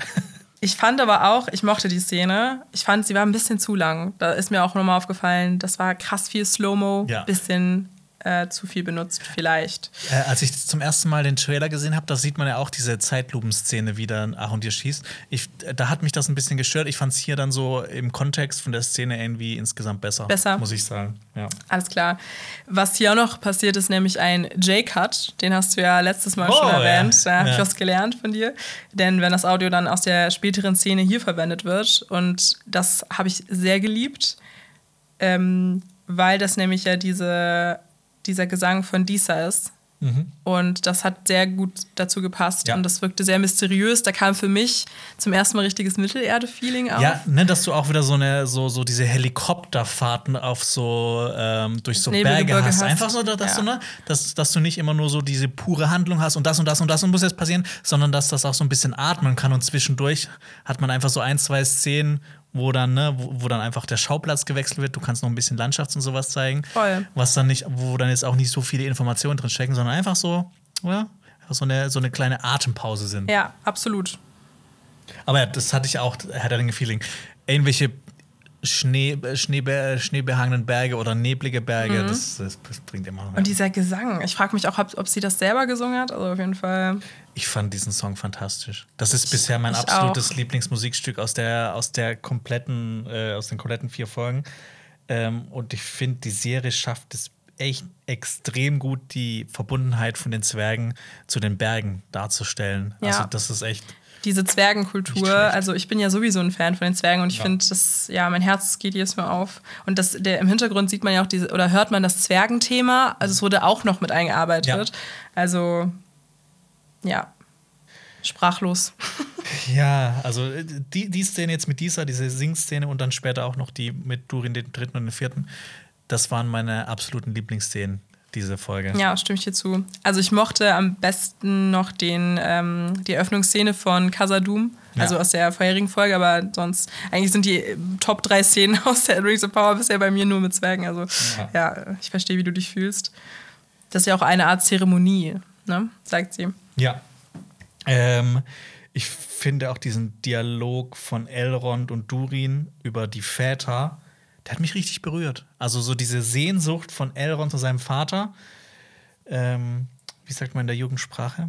Die digge ich. Die diggst du? Die digge ich. Ja. Ähm, Oder auch genau. für Zwerge, die diggen ja auch. Wow, hast du recht. ich cringe nur ein bisschen. Ja. Ähm, Das ist mein Ziel. Äh, genau, du hast ja auch mit Alpa hier dieses Cringe, diese, diese Cringe Ja, funktioniert. letztes Mal. Ich, ich krieg da noch was Besseres hin. Okay. Ja. Vielleicht kannst du ja nochmal dir was überlegen für Arian und Kemen. Irgendwelche Chipnamen oder so Ja. von dem, von dem Paar. Äh, aber wir haben noch nicht, wir haben noch ein bisschen was zu der Zeremonie, ne? So, okay. Bei Wissenswertes stand auch, so, äh, Zwergenfrauen verlassen selten ihre eigenen Reiche, was unter Außenstehenden zu törichten Annahmen über sie führt. Ich habe mich auch gefragt, was für Annahmen? Also, Glaubst du, dass das vielleicht auch so ein bisschen ähm, so, so, eine, so eine witzige Antwort auf den Backlash von vielen Leuten war, dass die Zwergenfrauen nicht so krasse Bärte haben und dass man die, ne, es wird ja so erzählt von Gimli, dass man, dass Zwergenfrauen und Zwergenmänner nicht so von, gut voneinander unterscheidbar sind, weil Genau. die relativ ähnlich aussehen. Glaubst du, dass das hier, dieses Wissenswerte vielleicht so ein bisschen so, ne, so, so ein bisschen sticheln ist? Das wäre Meta. Ja. Ich wäre ein Fan. Ich habe aber auch mal gelesen, dass man ja auch genau oft gedacht hat, dass Zwerge sich dann irgendwie anderweitig fortpflanzen, weil man Ja. eben nicht weiß, ob es überhaupt Zwergenfrauen gibt. Ja, aber fand ich irgendwie ein bisschen weird, das, das so reinzuschreiben, aber naja. Ähm, aber ich habe auch bei dieser jetzt einen Bartflaum erkannt. ja. Das erste Mal so richtig. Könnten auch so Koteletten sein, aber es war so ein bisschen, es sah so ein bisschen aus Aber wie es ein Bart. ist jetzt, ist jetzt nicht wirklich ein Bart. Nee, das Also, stimmt. Das stimmt. Und wir kriegen ja auch noch mit, dass anscheinend niemand umgekommen ist, ne? Von, Ja. dem, von diesem Unglück. Durin. Durin hat es geschafft. Ja. Und ähm, finde auch, wie die diese Szene so auflösen. Ne? Also, du hast halt einerseits diesen, diesen ernsten Dialog von äh, Elrond über seinen Vater und äh, dass, er, dass er quasi Durin sagt: Hey, schätz, schätz es mal, dass du überhaupt noch einen Vater hast, mit dem du sprechen kannst. Aber dass die Szene dann auch noch ähm, so witzig endet, ne? dass sie diese Anekdote erzählen mit den, mit den Trollen. Wie die sich find- kennengelernt haben. Ich finde, da kann man ganz schnell mal, äh, ne, das kann ganz schnell mal einfach so aufgesetzt wirken, aber ich finde, die haben es richtig gut geschafft. Dieses Spiel aus Humor und Ja. Ernsthaftigkeit bei den beiden auch, das Ja. hat schon in der ersten Szene gut funktioniert. Ich will einfach, Ja. ich will eine Zwergenserie haben. Gib, mach, statt Rings of Power ein, mach's einfach Das hat ja Hobbit leider schon Dwarf, versucht. The Dwarfs of Moria. Ja, ich, ich find's cool. Ja. Halt einfach auch mehr Durin. Ich finde, das macht er wirklich großartig. Das, glaube ich, ist auch meine Lieblingsfigur. Ja. Und dann kriegen wir auch ein bisschen mit schon diese zwei, vielleicht den Sinn hinter den beiden Durins. Er hat ja so die Ambitionen und Ja. will das Moria oder Casadum groß machen und sein Vater ist eher gemäßigt unterwegs und er ist mehr so derjenige, der sagt, grabt nicht so viel, das könnte unser Untergang sein. Haha. Also glaubst du, dass die, ne, das ist ja, das haben wir schon ein paar Mal gesprochen, dass zwei Durins aufeinandertreffen kann eigentlich nicht sein. Aber glaubst du, dass die, also das so, deshalb so gemacht haben, dass halt, ne, Durin der Dritte, der ist ja so eine überlebensgroße Figur, an der sich ja auch äh, Durin der Vierte messen muss. Ja. Dass sie das deshalb gemacht haben, nämlich wenn es irgendein anderer Zwergenherrscher gewesen wäre, dann wäre ja, ne, Durin ist halt immer noch der krassere Name. Und so, die hat so die Mhm. stimmt. krassere Vergangenheit. Dass die das deshalb vielleicht gemacht haben, statt dass der Vater von Durin äh, Dein Turor der, der Fünfte ist, ist es halt Durin der Dritte. Kann sein. Ich glaube zumindest auch, äh, das ist förderlich für so Durin, dem vierten Charakterzeichnung, weil er dann so ein bisschen mehr, ne, so Vaterprobleme und dass er dann auch mit ähm, Elrond mehr sympathisiert, Ja. weil er ja auch eine schwierige Beziehung zu seinem Vater hat, weil er ja auch schon früh zum Stern geworden ist und so. Ja, und das, ich meine, äh, Elrond spricht ja auch in der, in der Szene äh, davor noch drüber, ne, dass er dass äh, er die, diese Erwartungshaltung, die er auch an sich selber hat, ne? Das, Genau. Da geht's ja, ich finde auch diese, diese Folge hätten die eher Ada nennen müssen. Ich finde, da geht es so viel um Väter, um Stimmt. diese Vaterbeziehungen. Es geht um, ähm, äh, nee, Celebrumpe sagt das, der sagt das davor. Nee, aber ich, ich finde, diese Folge hätte, Mhm. äh, hätte eher Ada heißen müssen. Und weil ja auch Ada mehr drin vorkommt, ne? das auch, ja. Ja. Und kurze Erklärung auch nochmal, die Reinkarnation in den Büchern von Durin ist ja eher so, dass, die, dass der ähm, Geist von Durin immer dann in den nächsten Durin übergeht und dass Ja. der Körper dann erhalten bleibt und irgendwie präserviert wird. Und Ja. dann die Durins haben halt auch dieselben, dasselbe Aussehen, denselben Namen und eben auch denselben Geist. Und er erklärt dann seinem Sohn, dass hier bei Rings of Power, das ist so ein bisschen die Rings of Power-Version davon, dass bei der Krönung sozusagen die Stimmen der vorherigen Herrscher in ihn einströmen. Ja, hier fand ich die Atmosphäre und die Musik auch fantastisch. Ich habe auch zu, äh, kurz gedacht, dass Durin der dritte tot ist, als er eintritt. Ich wenn man, auch. Wenn man den, den, nur den Rücken sieht und denkt so, oh Gott, nee. Und wir hatten davor tot. die Szene, wo dann äh, Elrond ja sagt, ja, sei froh, dass du überhaupt noch einen Vater hast. Ja, Das hätte genau. super gepasst, dass Ja. er jetzt hier stirbt. Ey, auch ein schöner Ort zum Sterben. Ja, und ich finde es auch cool, wie man so erwartet. Ich hätte nicht gedacht, dass ich Durin den Dritten so cool finden kann innerhalb von so kurzer Zeit, weil man ja auch irgendwie er- erwartet, dass er jetzt seinen Sohn zur Sau macht, ähm, wegen diesem Unfall auch, ne, weil er nicht auf seinen Vater gehört hat. Aber, dass er quasi so sagt, ähm, hey, es ist, äh, ähm, es ist quasi in Ordnung, dass du es machst. Das macht ihn so sympathisch. Ich finde das, find das echt toll. Er ist So ein guter Vater. Ja, er ist ein sehr guter Vater. Auch wenn man zuerst denkt, so, boah, was für ein Arsch. Er hat ja auch eigentlich recht. Also mit dem Minen, dass er das mal lassen soll. Ja, aber da ist Mithril drin.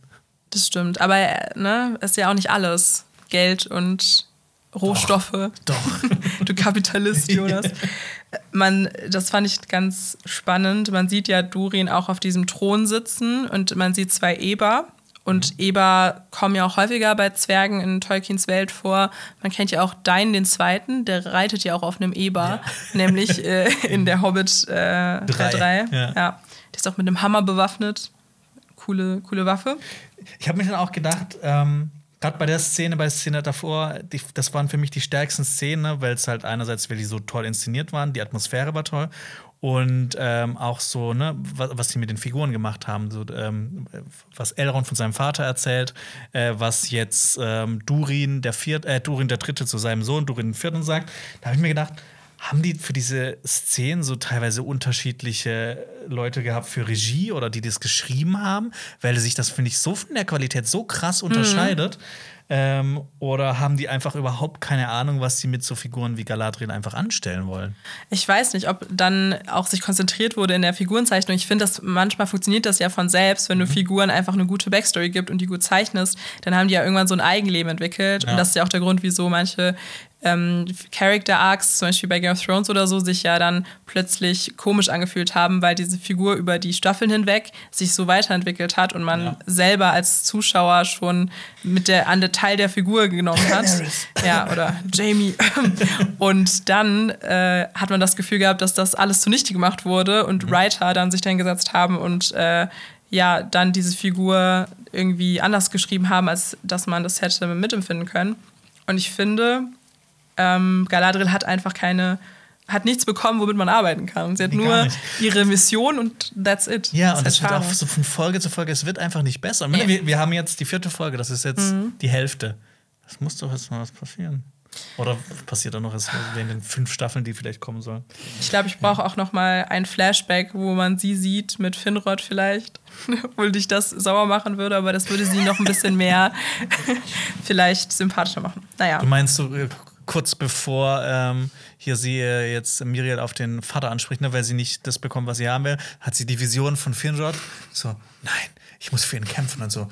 Ich will mit deinem Papa sprechen, weil du kannst das ja nicht. Oder dann kommt noch mal dieses Zitat, was er ihr sagt, mit Denk dran, Galadriel, der, der Stein, der singt und das Schiff, das schwimmt. Gott, nein, hör auf, hör auf, das ist schrecklich. Und der, der, der Stein, der guckt hinab, aber das Schiff, es guckt nach oben. Sollte sie sich besser mal dran erinnern. Gehen wir weiter?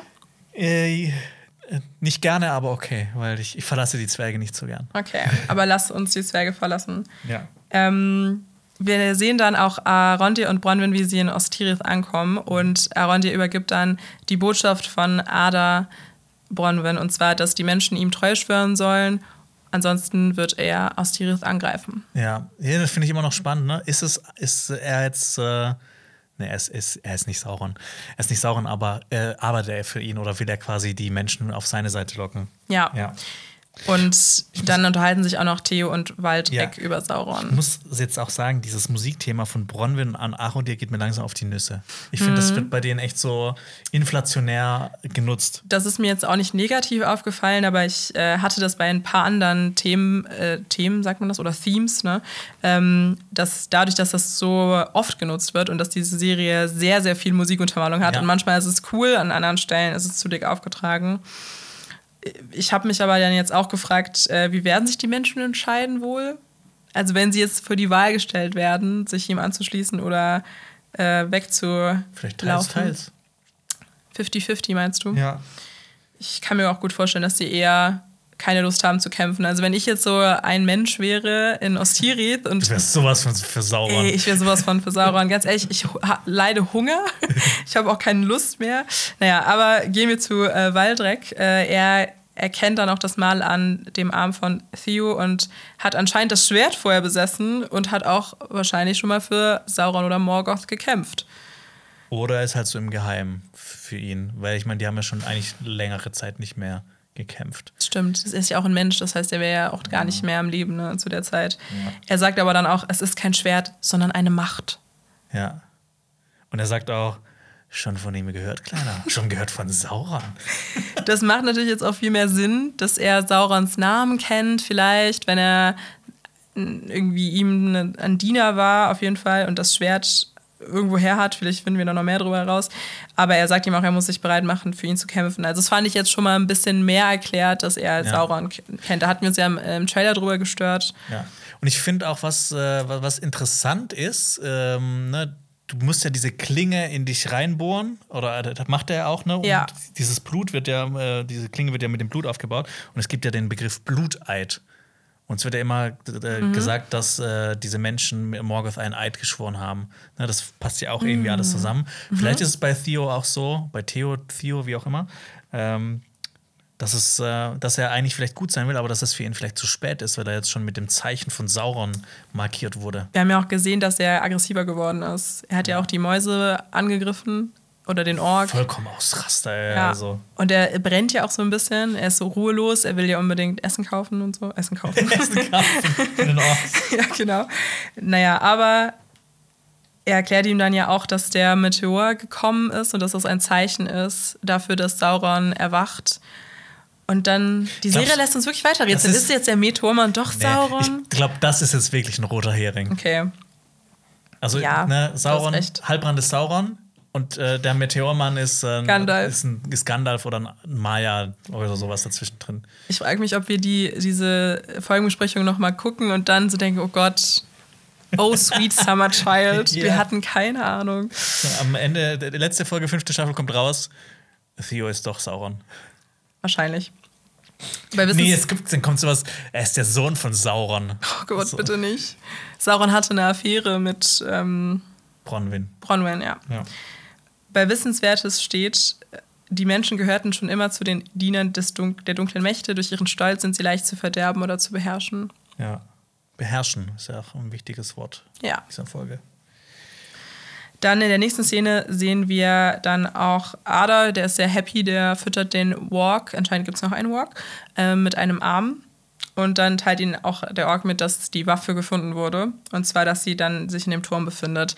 Das hat mich dann jetzt sehr natürlich gespannt gemacht auf die nächste Folge. Das wird der Konflikt, vermute ich. Das, wird Helms Klamming klein. Helms Klein. Ich habe auch Bock auf eine Schlacht, weil wir haben ja schon Helms die Schlacht. Klemmchen. Helms Klemmchen. Die Schlachtszenen gesehen. Ähm, Aber Prolog. ganz ehrlich, Ja. diese Menschen, die haben ja auch alle so Mistgabeln, so Heugabeln. Das wird nicht so eine coole Schlacht, glaube ich. Also ich komme ja bis dahin Galadriel und Miriel mit den sechs ähm, numenorischen Wachen, die sich freiwillig gemeldet haben und die auch keine ausgebildeten Soldaten sind. Vielleicht. Ähm, ja, ich, äh, ich bin auch gespannt. ja. Dann gehen wir schon weiter. Die Numero? nach Numenor. Da wird nämlich auch Galadriel zurück auf das Boot gebracht und sie soll ja eben nach, zurück nach Mittelerde eskortiert werden. Und Ja. Elendil sagt ihr dann noch auf Quenya, geht in Frieden. Also das heißt, er sagt dann hier nochmal, dass er ein Elbenfreund ist. Ja. Aber ist so ein bisschen im Geheimen. Ja. Und was wir auch erfahren, ist, äh, dass Elben wohl nicht im Sitzen Boot fahren können. Das habe ich nicht. Ich mir aufgeschrieben, will sie sich nie setzen, mein Gott. Es ist, ja. Vielleicht ist das, ne? Ähm, wie bei Zuländer. Derek Zuländer kann sich nicht nach links drehen, nicht links rumdrehen. Mhm. Und äh, Elben können nicht in Booten sitzen. Es sieht auch sehr elegant aus, wie sie da steht, aber bequem ist es nicht. Aber dann im letzten Moment sieht Miriel, dass der Baum Nimnoch seine Blätter verliert und sie, dann kommt noch mal dieses Voice-Over von der Folge davor, wo Miriel noch mal den Numenoran erklärt, dass das ein Zeichen ist, dass die Wala weinen und dass das ein böses Omen ist. Fand ich hier ein bisschen doppelt gemoppelt, hätte ich nicht nochmal gebraucht. Das ist so, ne, du, du denkst so, die Zuschauer, Zuschauerinnen, die haben es nicht ganz gecheckt, deshalb müssen wir es jetzt nochmal ja, reinbringen. Schade, weil ich finde besser, wenn die Serie oder der Film denkt, die Zuschauer sind intelligent. Ja. Und dann werden tapfere Männer und Frauen gesucht, um die Regentin zu schützen. Ja. Und man sieht auch, ich finde das auch schon sehr interessant, wir sehen ja, Miriel steht auf der einen Seite des Thronraums und auf der anderen Seite steht Pharason. Mhm. Und ähm, da denkt man sich ja so, ähm, Pharason ist ja komplett gegen Elben. Und du denkst dir so, hä, aber warum schwingt er jetzt sein Fähnchen nach dem Wind? Was, was, warum ist er jetzt plötzlich dafür, dass, dass die Elben den Menschen helfen, dass das, das Numenor zusammen mit, äh, mit den Elben kämpft? Ähm, aber das ist ja eigentlich auch gar nicht so dumm, weil es gibt ja so viele, die sich freiwillig melden und die meisten sind wahrscheinlich auch Getreue, die Elben cool finden. Und damit ist er auf einen Schlag alle Getreuen in Numenor los und auch gleichzeitig noch Miriel. Das heißt, er kann quasi in Numenor machen, was er will. Ja. Und das setzt ja schon dann voraus, dass die nächste Folge sehr viel wahrscheinlich äh, Pharason behandeln wird, wie er versucht dann seine Stellung dann Miriel zu ersetzen. Achso, du glaubst dann Irgendwie bei der Schlacht von Helms Klemmchen ist es dann so, die kämpfen und dann sind die kurz davor zu ähm, äh, zu verlieren und dann ist bei der Nacht, äh, bei, bei dem Strahl des fünften Tages schaut nach Osten und dann kommt Miriel mit dem Reiter her. Ja, safe, oder? Okay. Also ich glaube, das ja, wird genauso. also das ist ja immer die Trope äh, bei so einer Schlacht, dass es sehr so aussieht, als würden sie verlieren und dann kommt irgendwie die Rettung, aber. Mhm. Vielleicht ist es auch ganz anders. Ich finde es auch cool, dann, ne? Die suchen ja äh, nach äh, Unterstützern und Unterstützerinnen, die mitkommen nach, mhm. äh, nach Mittelerde. Und du merkst richtig so einen Gruppenzwang. Weil eigentlich streckt keiner. Das muss erst einer anfangen, ja, dass, dass überhaupt äh, alle mitmachen. Das fand ich auch äh, unlogisch so ein bisschen, weil es ging doch die ganze Folge eigentlich darum, dass äh, Numenor nicht positiv gegenüber ja. den Elben gestimmt ist und jetzt plötzlich melden sich alle um. Also so krass war die Rede von Miriel auch nicht, dass man, äh, nee. dass, dass, man jetzt so überzeugt davon ist. Da hätte ich vielleicht mir gewünscht, dass man vorher vielleicht noch eine Szene sieht oder mal generell sieht, dass es vielleicht mehr so ist, dass das Volk gespalten ist, so. Ja. Dass es ne? eben Getreue, wirklich eine Parteien gibt, ne? Königspartei versus Getreue. Also ja. man Und dass Miriel einfach sagt, wir gehen jetzt hier mit der numenorischen, äh, mit der fünften Armee, gehen wir jetzt nach äh, Mittelerde und machen das. Und ich meine, die ist ja die Königin Regentin, dann kann ja niemand was dagegen sagen. Das stimmt. Ja. Ich meine, Pharason ist jetzt schon gefährlich, so viel dafür. Deswegen, ja, ja. ich glaube, du hast da auch recht. Ähm, ja, generell auch diese ganze Sache mit Miriel, dass sie sich dann jetzt doch nochmal umentscheidet. Das war auch mehr Verwirrung für uns, glaube ich, ja. als jetzt sie kohärent denken zu lassen, weil sie hätte sich, glaube ich, auch schon davor überlegen können, dass das kein gutes Omen ist, dass äh, Galadriel geht, aber gut. Ich meine, die, die, hätte quasi schon alles im Palantir gesehen. Warum Warum ist die noch so? Ja, egal. Aber sie hat ja gedacht, dass Galadriel der Grund ist, weil sie ja gekommen ist. Und das war ja der, die Anfang, der Anfang ihrer Vision. Ja. Und dann macht es schon Sinn, dass sie denkt, okay, Galadriel geht. Das heißt, vielleicht können wir dann nochmal unserem Schicksal entkommen. Aber das ist ja auch ähm, sehr naiv. Ja. Alles in allem, Jonas. Ich, äh, ich mache meine Augen so, dann kann ich dich nicht mehr sehen. Dann bist du nicht mehr da. ja, genau. Ja.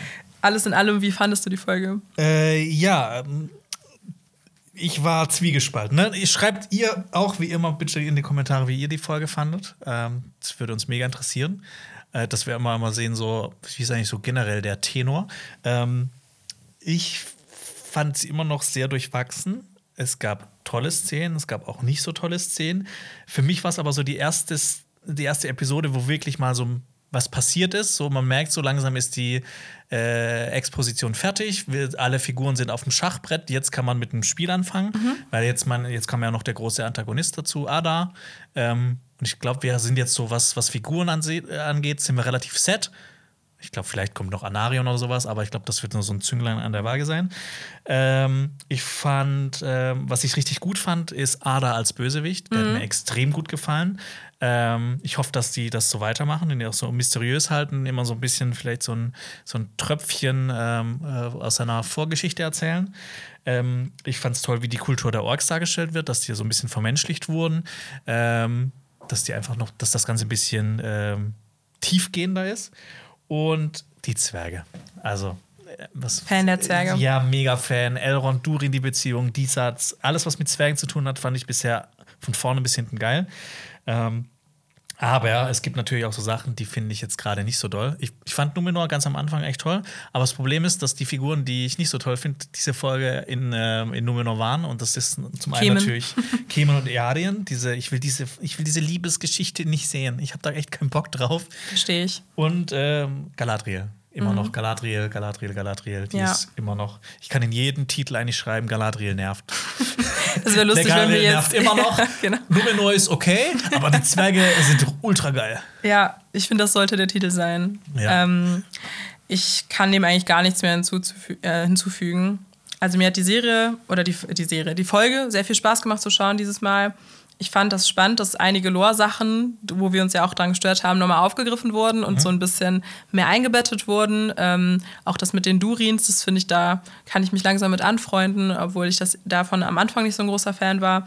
Und ich mag eben die Zwergen-Storyline und mir gefällt auch die Ada-Storyline und auch Theo ähm, mit seiner Mutter und Bronwyn. Und ich merke auch, dass ich für die Charaktere langsam so mitfühle. Und Ja. das äh, finde ich immer ein positives Zeichen Ja. einer Serie.